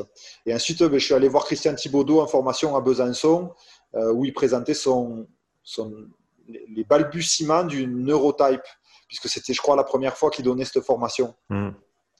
Et donc, tout ça m'a permis de euh, me faire un avis sur les types de personnalités et, et comment les coacher. Alors, moi, je ne crois pas du tout euh, je pense qu'il n'écoutera jamais ce podcast, mais je ne crois pas du tout que. Je ne dis pas ça. Je ne sais pas s'il n'écoutera pas parce que c'est moi. il ne me connaît pas.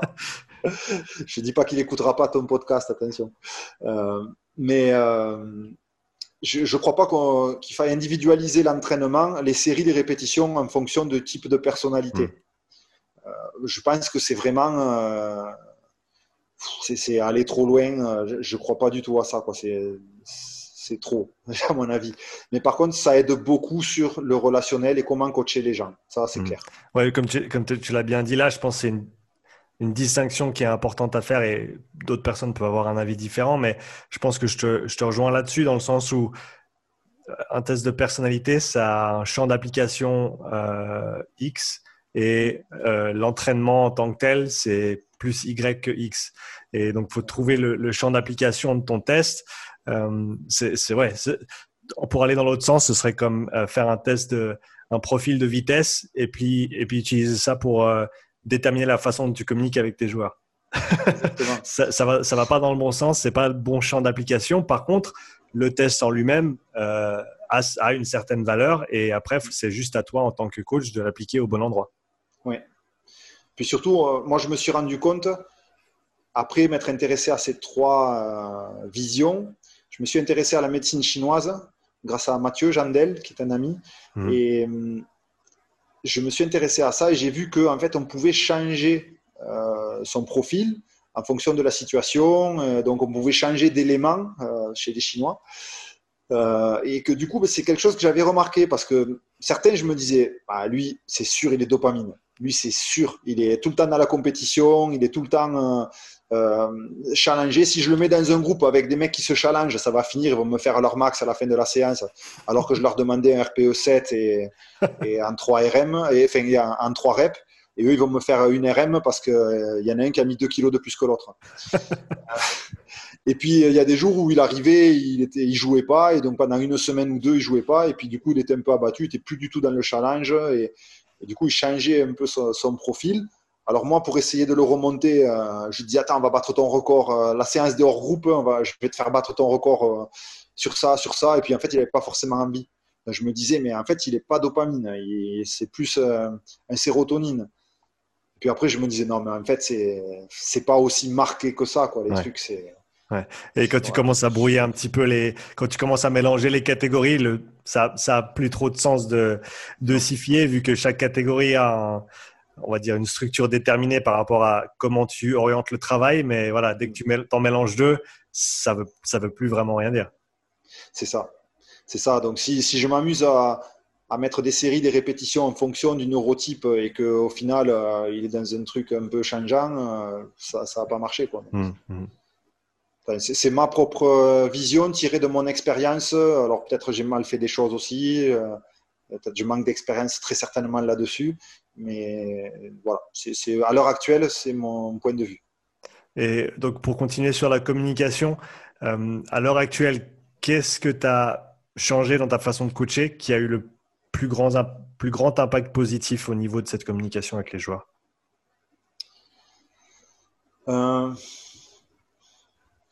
Je dirais, euh, arriver un peu plus avec le sourire. Parce qu'en fait, avant, euh, moi, je cherche à toujours être aligné avec ma vision. Tu sais, je cherche à toujours. Euh, je veux qu'on dise de moi que je suis un mec droit et que tu sais à quoi t'attendre avec moi. Mm. Voilà. donc, je rentrais dans les séances avec la séance prête ou peu importe si elle était déjà préparée avant ou juste sur le moment, mais voilà, c'était ça, il fallait faire ça, et donc c'était professionnel jusqu'au bout. Hmm. Il me manquait des fois cet aspect euh, un peu plus euh, rigolé, alors que je suis comme ça dans la vie de tous les jours, hein, mais euh, essayer d'arriver un peu plus avec le sourire, des choses comme ça. Donc ça, ça a changé pas mal, hmm. je trouve. Mais bon, c'est pas le truc qui a changé le plus énormément. non, je dirais la, capacité à, à savoir s'adresser à tel type de personnalité, vraiment euh, certains, pour les booster, il faut leur mettre un coup de pied aux fesses. Quand d'autres, il faut leur passer la pommade dans le dos. Euh, d'autres, il faut les challenger avec, en mettant d'autres mecs ou en mettant euh, un challenge. Si tu fais pas ça, tu es nul. et d'autres, au contraire, ils détestent se faire challenger. certains détestent aller sur leur, sur leur faiblesse. Hmm. il y a des moments pour y aller, il y a des moments où il faut surtout pas y aller. Euh, c'est un peu ça que j'ai changé, euh, essayer de, de, composer un peu plus avec les personnalités de chacun, le moment, l'ambiance dans la salle aussi. Euh, voilà.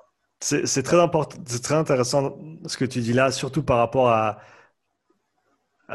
ce, dont tu as parlé avant, qui est la semi-individualisation de, de l'entraînement en tant que tel. Donc, en gros, tu as une approche qui est semi-individuelle en termes de, contenu d'entraînement. Par contre, tu as une hyper individualisation de, ton mode de communication suivant les joueurs pour faire en sorte que le programme qu'ils ont, même s'il n'est pas individuel, ils vont en tirer le maximum parce que oui. tu, pourrais, tu pourrais aller dans l'autre sens. Tu pourrais avoir un programme qui est complètement individualisé. Si ton mode de communication il n'est pas approprié pour cette personne-là, le programme, ils vont rien en tirer du tout. Alors que bien sûr, l'importance de, cette communication et de, de cette, euh, de cette connaissance de soi en tant que coach déjà, parce qu'il faut se, il faut se connaître pour pouvoir communiquer avec, avec d'autres, euh, fait ensuite, enfin, joue, une grande, joue un grand rôle dans le, on va dire, la réalisation du potentiel du joueur et du, de la qualité du, programme, on va dire. Ouais, il y, en a, il y a plein de coachs qui disent ça, donc je vais rien inventer, mais le meilleur programme du monde avec euh, mal coaché, il donnera toujours moins de résultats qu'un programme bidon avec euh, un athlète complètement euh, dédié à, à ça. Et, Mhm. ça, c'est vrai. C'est vrai, voilà. Après, je te dis, il y, a, il y a des gars avec qui j'ai toujours pas trouvé la clé. Ça fait quelques années que je suis avec eux, j'ai toujours pas trouvé la clé. hein. Mhm. Ça, mais ça, c'est l'expérience. Il faut, il- c'est un peu le, le problème à l'heure actuelle avec beaucoup de coachs, des jeunes là qui ils s'abreuvent de choses dans cette jungle qui est Internet, sur les, toutes les infos qu'il y a. Et, et je fais partie des personnes qui publient beaucoup et qui, du coup, euh, ben, contribuent à cette jungle. Euh, ils lisent plein de choses. Et j'en parlais avec Jean-Marie, euh, justement, après avoir euh, écouté son podcast, que j'ai encore retrouvé très, très intéressant, comme d'habitude.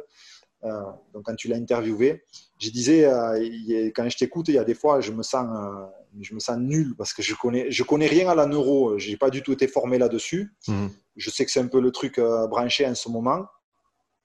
Qu'on soit clair, je pense qu'on peut très bien s'en tirer sans utiliser ça. Euh, voilà. Mais euh, j'ai dit, des fois, je l'écoute, j'ai les yeux écarquillés, j'ai les oreilles, euh, waouh, il dit des trucs, euh, c'est top. euh, et puis, euh, tu sais, je, je me dis, waouh, il, est- il est très fort et moi, je connais rien en fait de tout ce qu'il connaît. Mhm. Et il y a des fois des, des jeunes euh, entraîneurs qui lisent euh, des trucs, des livres, ils prennent des, des formations, ils connaissent plein de trucs, et puis de suite, ils vont le régurgiter sur leur compte Insta, Facebook, tout ça. Mais quel est leur recul par rapport à ça? Euh, Ça, c'est pour moi l'énorme problème à l'heure actuelle dans la préparation physique, c'est que ça balance des infos qui viennent juste d'être intégrées, et la plupart, ils n'ont pas de vécu avec ce qu'ils viennent de lire. Alors, ils veulent le mettre en place, ils le mettent en place une semaine, deux semaines, trois semaines, ils ont un résultat, de suite, ils balancent, c'est, la méthode, ça marche. Mais des fois, quand on, on leur pose des questions en, en message privé, alors c'est quoi le, le pourcentage de gain que tu as réussi à avoir avec le protocole dont tu as parlé euh, là? Ah, ben, euh, je l'ai utilisé sur deux personnes, elles ont gagné euh, 10 kilos sur leur max. Ah, d'accord, ben, il- reviens quand tu l'auras utilisé sur 30 personnes et puis tu me Mhm. diras s'il y en a pas qui auront peut-être, seront peut-être moins forts avec. ou- Mhm. Ouais, c'est ça.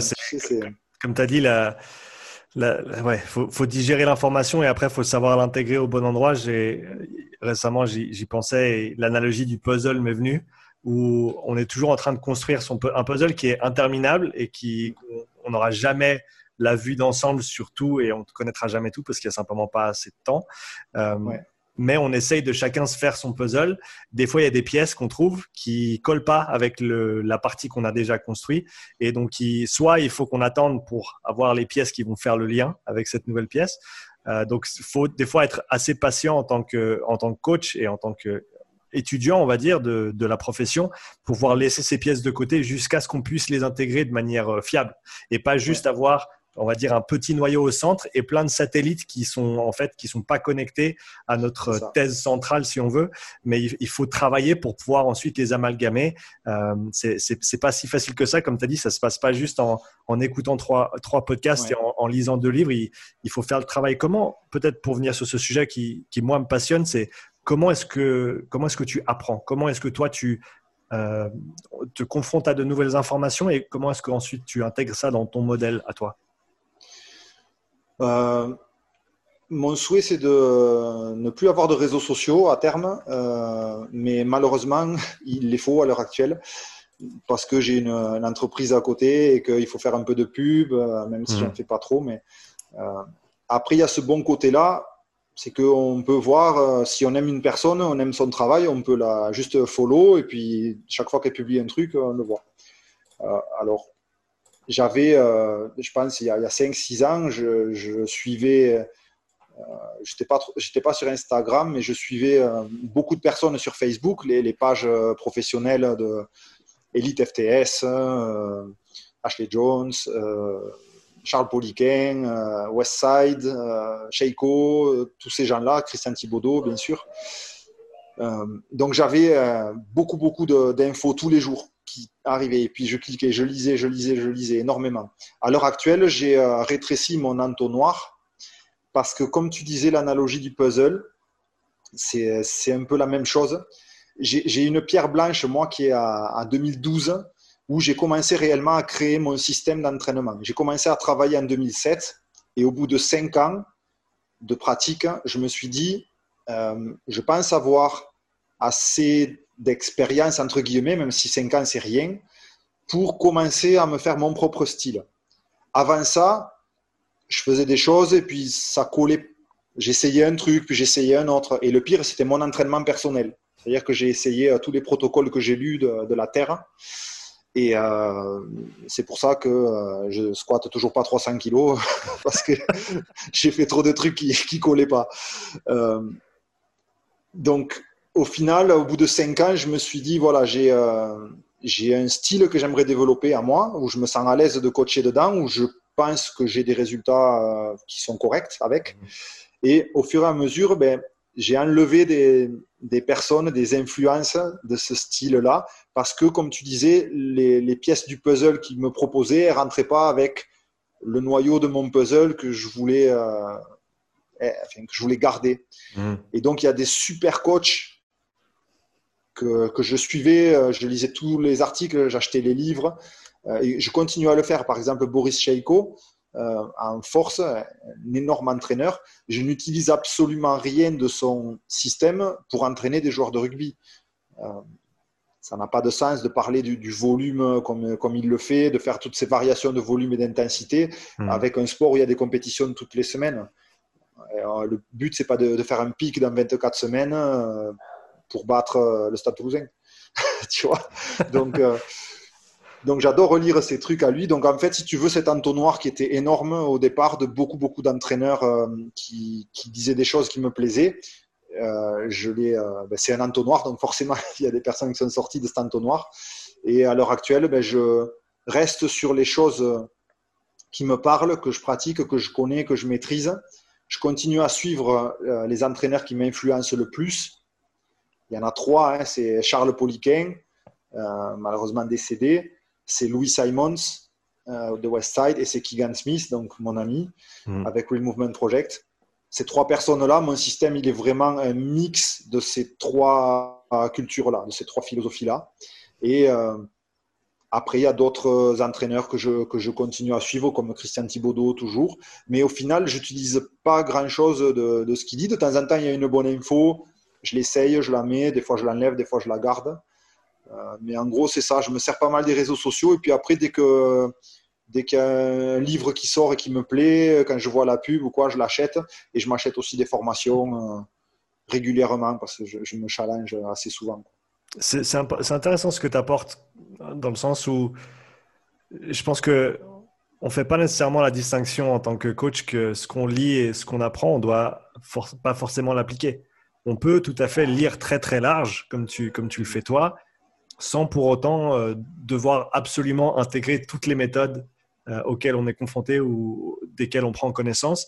Et donc, ton modèle à toi, il n'a pas besoin d'être euh, le, mélange parfait de mille approches que tu as pu voir, soit sur les réseaux, soit sur des podcasts, etc.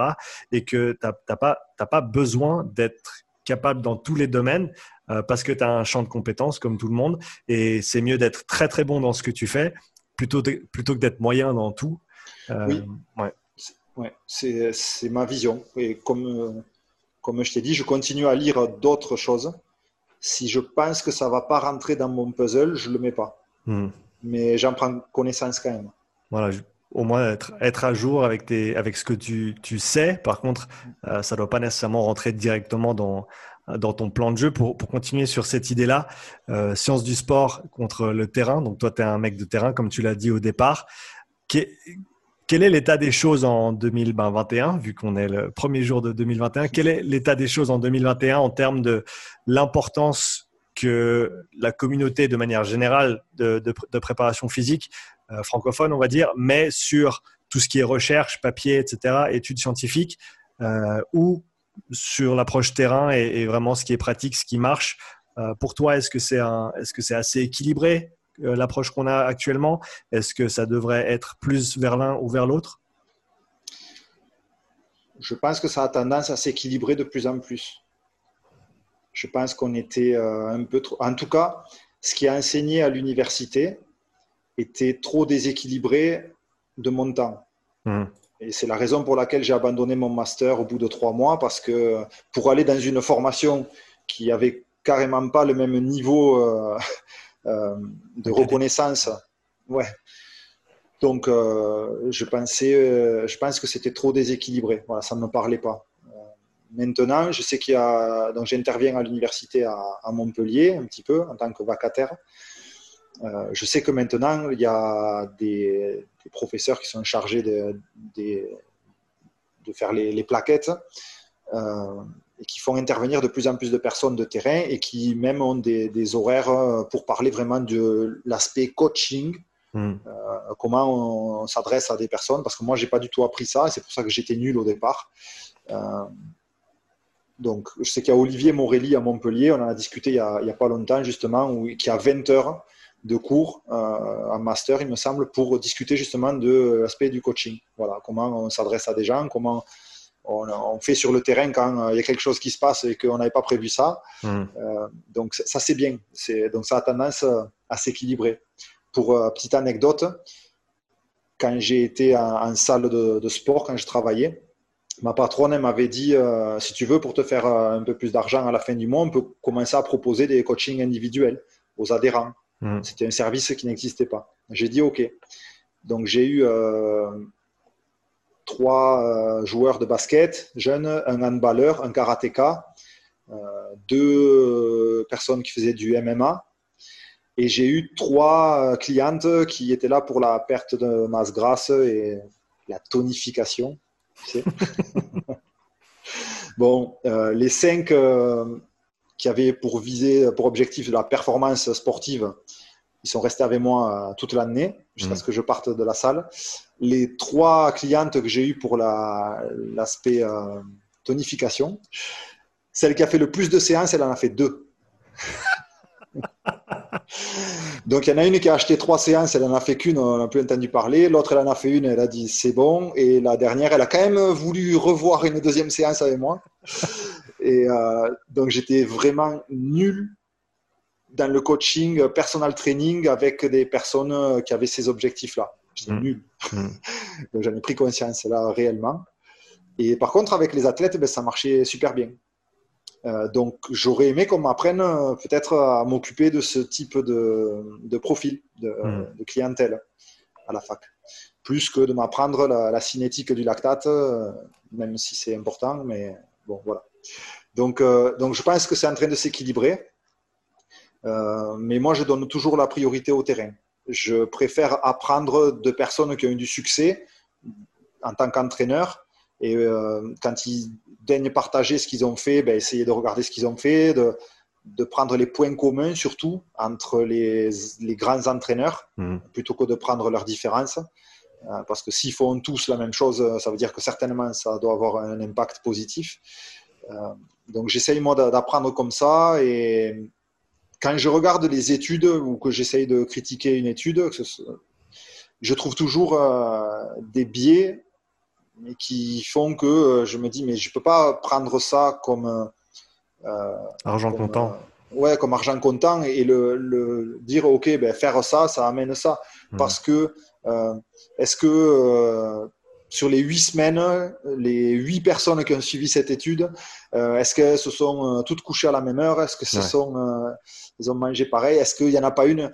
On sait tous que quand on fait un truc comme ça, euh, les huit personnes, pendant huit semaines, elles font pas toutes les séances. Il y en a une qui ne pouvait pas venir, elle en a raté mhm. une, mais on ne le dit pas. Et comme tu as dit, tu parles de l'apport calorique. Je veux dire, si c'est une étude, une étude qui parle d'hypertrophie ou de choses comme ça, euh, si c'est pas, si tu contrôles pas les calories euh, au jour le jour, c'est, enfin, c'est tu dois vraiment prendre les résultats avec des pincettes parce que tu sais pas vraiment ce qui s'est passé.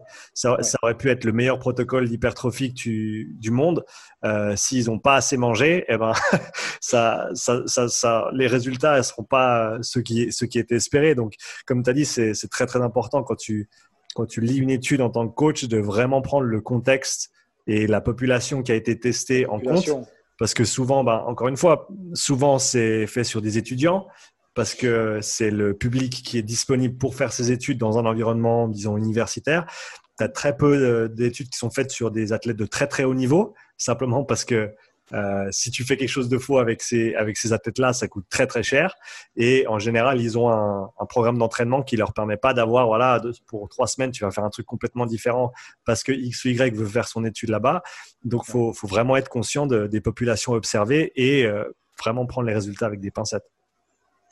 Euh, exactement quand j'avais des étudiants stagiaires à Perpignan, euh, je leur dis attention, tu es un master, tu dois faire un mémoire, euh, tu toucheras jamais les pros, hein. c'est qu'on soit bien mmh. d'accord. Hein. Mmh. Euh, tu, vas venir, tu vas, tu vas observer, tu vas m'aider à faire des trucs et tout, mais si tu veux faire ton mémoire, tu vas le faire sur les juniors où l'absentéisme en hiver sera de 50%. C'est la réalité du, c'est la, la, réalité du terrain. Et il faut pas, il faut pas l'oublier. J'ai une question qui nous est venue d'Instagram et ça peut peut-être nous faire un petit euh, euh, flashback sur ton, ton parcours pour arriver en top 14. Euh, la question était comment arriver en top 14. Donc, si tu devais refaire ta carrière, recommencer de, du début, est-ce que tu ferais quelque chose différemment? Et si oui, quoi?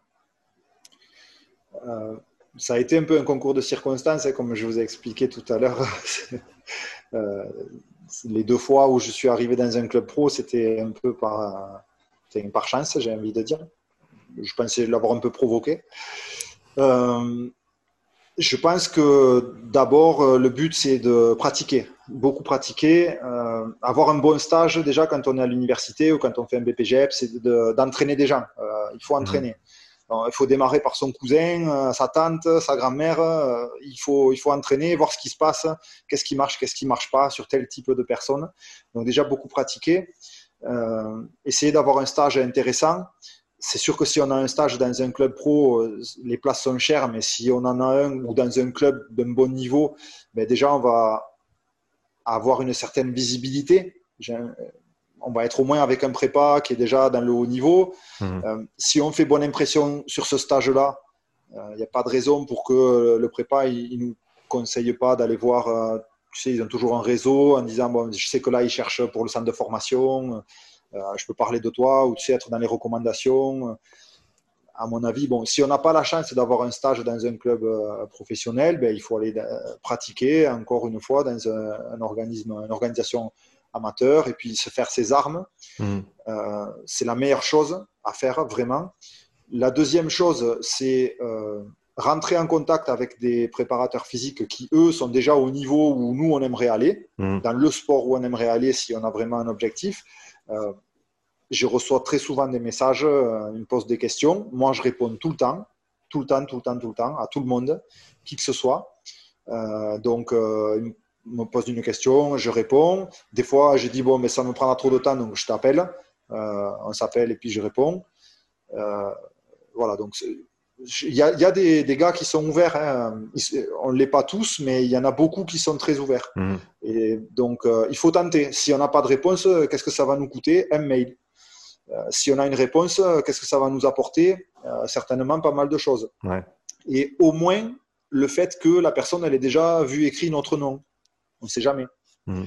Euh, si on peut aller plus loin dans la discussion, il ne faut pas faire un étalage de sa science, euh, voilà, mais euh, si on peut enfin, avoir montré de l'intérêt à, la personne ou, montrer qu'on a des connaissances, qu'on est quelqu'un en pleine phase de, progression, mais qu'on a quand même un petit bagage qu'on pratique nous-mêmes. Hmm. moi, en tout cas, personnellement, c'est très important pour moi de, voir des préparateurs physiques qui pratiquent. Je pense que il faut entraîner, il faut ensuite essayer de rentrer en contact avec des personnes qui sont là où nous on aimerait aller. Euh, on tisse un réseau et puis peut-être qu'un jour, on ne sait jamais, il peut y avoir une opportunité pour un coaching ou des jeunes, un centre de formation, euh, peu importe. Mmh. Et ensuite, je dirais la troisième chose, euh, j'ai pas envie de le dire, mais il faut être sur les réseaux sociaux et puis publier quelques trucs c'est la, ça à la carte de visite. C'est ça.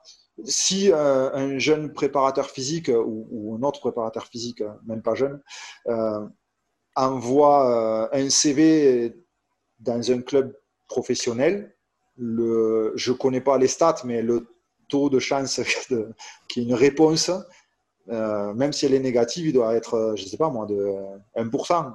Je sais mmh. pas, il y a peut-être un club qui va répondre sur 100 en disant merci pour l'intérêt porté à notre club, mais actuellement, notre staff est complet. 99 mhm. autres clubs, ils vont mettre Corbeil et ça sera terminé. Donc après, c'est si, aussi de, c'est pour ça qu'il faut essayer de créer un réseau, de tisser un réseau avec des personnes, euh, discuter, poser des questions. Moi, il y, a des prépas qui me posent souvent des questions. Ben, leur nom, leur prénom, en tête, je l'ai. Je sais d'où ils viennent. Et si un jour il y a une personne qui me demande d'être coaché là-bas, je, vais peut-être les, les, les mettre en contact. Mhm. Et puis, euh, si on continue à discuter, que je vois qu'il est intéressant et qu'un jour j'ai une opportunité de, de choisir, d'être chef de la performance ou de la préparation physique dans un autre club et, d'avoir quelqu'un à recruter. Peut-être que ce gars-là avec qui je discute depuis un an et qui m'a l'air intéressant, peut-être je vais lui dire viens passer un entretien. Mmh. Ouais, donc comme tu as dit, le réseau. Euh, et, ensuite, vraiment, comme tu as dit, pratiquer et montrer ce qu'on fait, ne pas être juste dans l'ombre, parce que si on ne sait pas que tu existes, eh ben, c'est clair que personne voudra, personne voudra bosser avec toi. C'est ça. Si tu es le meilleur euh, chez toi et que personne ne sait que tu existes, il n'y a personne, absolument personne qui va venir te chercher. Fred, je voulais terminer avec quelques réponses un petit peu plus courtes. Euh, donc, je vais commencer avec la question suivante. Qu'est-ce qui te fascine à l'heure actuelle dans le monde de la préparation physique? Euh, Comme je t'ai dit, je lis de moins en moins sur l'entraînement, mais plutôt mmh. sur le, coaching, les relations, la dynamique de groupe mais aussi la partie euh, growth mindset. Euh, comment euh, amener quelqu'un à voir plus grand Pas se cantonner à, à ce qu'il fait là et faire bien ce qu'on lui demande de faire. Ouvre-toi, deviens meilleur dans plein de choses. Et, voilà. Qu'est-ce que tu aimerais voir plus souvent de la part des préparateurs physiques francophones à l'heure actuelle? Plus souvent?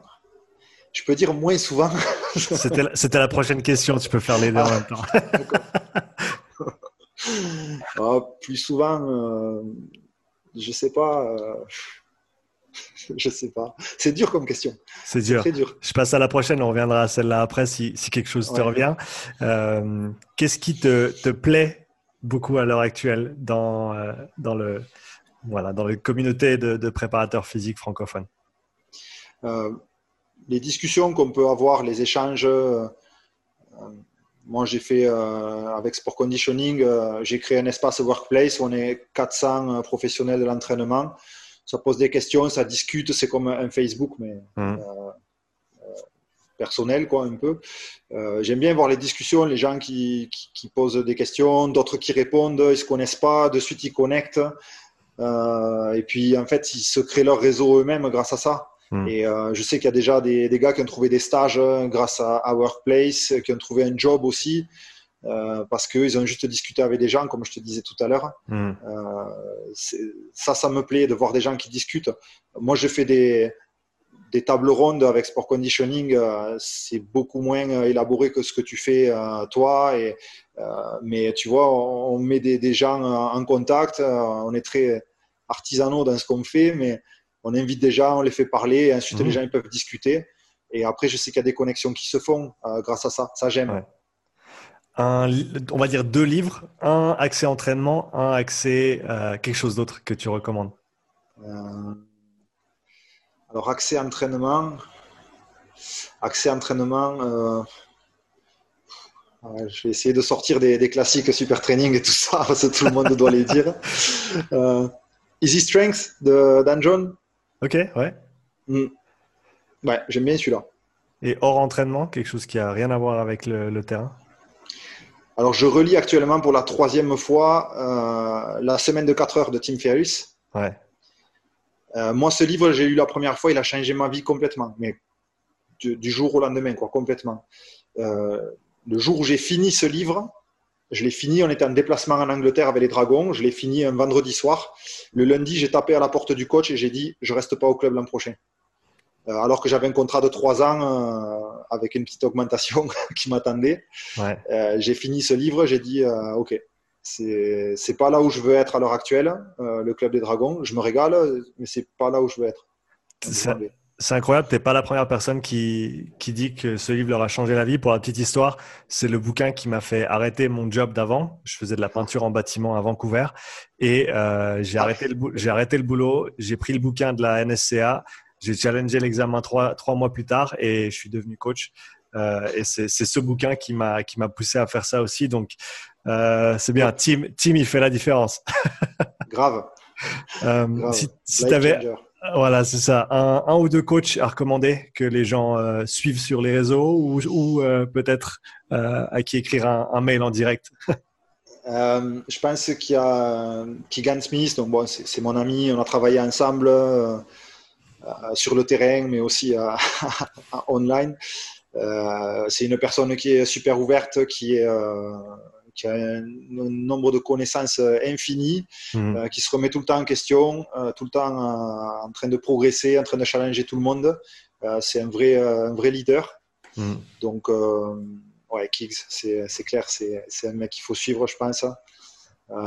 après, en France, moi, moi, je vais me faire taper dessus parce qu'il y en a tellement. Et puis, c'est surtout beaucoup d'amis beaucoup qui font ça et que j'aimerais citer je vais plutôt parler des gens qui, qui inspirent un peu comme Kigan, mais euh, moi, il y a un mec comme Vincent Isartel euh, qui m'inspire en France. Mm.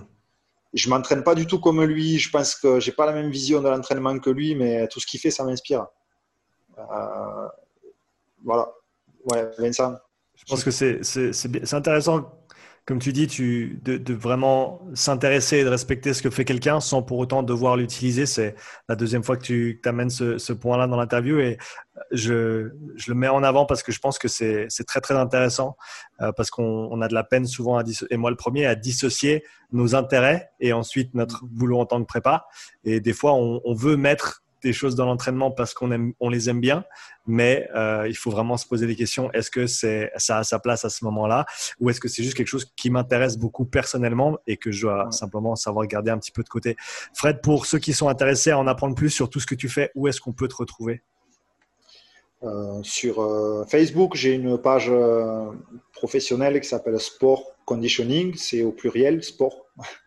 Euh, après, sur mon profil privé Facebook, euh, j'ai décidé désormais de le garder euh, juste pour les personnes que je connais bien et qui sont dans mon entourage proche. Donc, si, si vous me demandez un ami sur Facebook, faites pas la gueule si je dis non.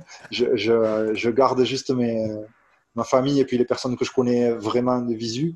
après, sinon, c'est sur Instagram, c'est sport.conditioning aussi. Et Bien sûr, après, si vous m'envoyez un mail, euh, vous voulez rentrer dans le workplace et faire partie de la communauté, des personnes qui discutent entre elles. Alors, on met les dates des tables rondes, euh, on pose des questions, il y a plein de groupes mmh. euh, de discussion sur des sports différents. Et puis, moi, je publie des groupes d'entraînement aussi quand je fais un petit programme que les gens ils, veulent, s'ils veulent suivre gratuitement pour s'entraîner. Voilà, il y a plein de choses. Donc, on peut m'envoyer un mail à admin at sport.conditioning.net en tout cas, merci beaucoup d'avoir pris euh, presque deux heures de ton temps en ce 1er janvier 2021 pour euh, avoir cette conversation. C'était vraiment un plaisir de te recevoir. Je veux dire un grand merci à tous ceux qui ont écouté ou regardé cet épisode. Oublie pas d'aller suivre Fred sur Instagram, Facebook, euh, sur YouTube aussi pour voir ses tables rondes, différentes conversations qui, qui publient beaucoup de bon contenu là-bas. son site internet, va jeter un œil. Tous les liens sont dans la description. Et pour terminer, je veux remercier notre sponsor pour cet épisode, Strength Coach Network. Toi qui écoutes, tu peux faire d'une pierre deux coups. Soutiens ce podcast et bénéficie de 50% de rabais sur ton premier mois en allant sur strengthcoachnetwork.com slash upside. À bientôt pour un nouvel épisode. Allez, ciao.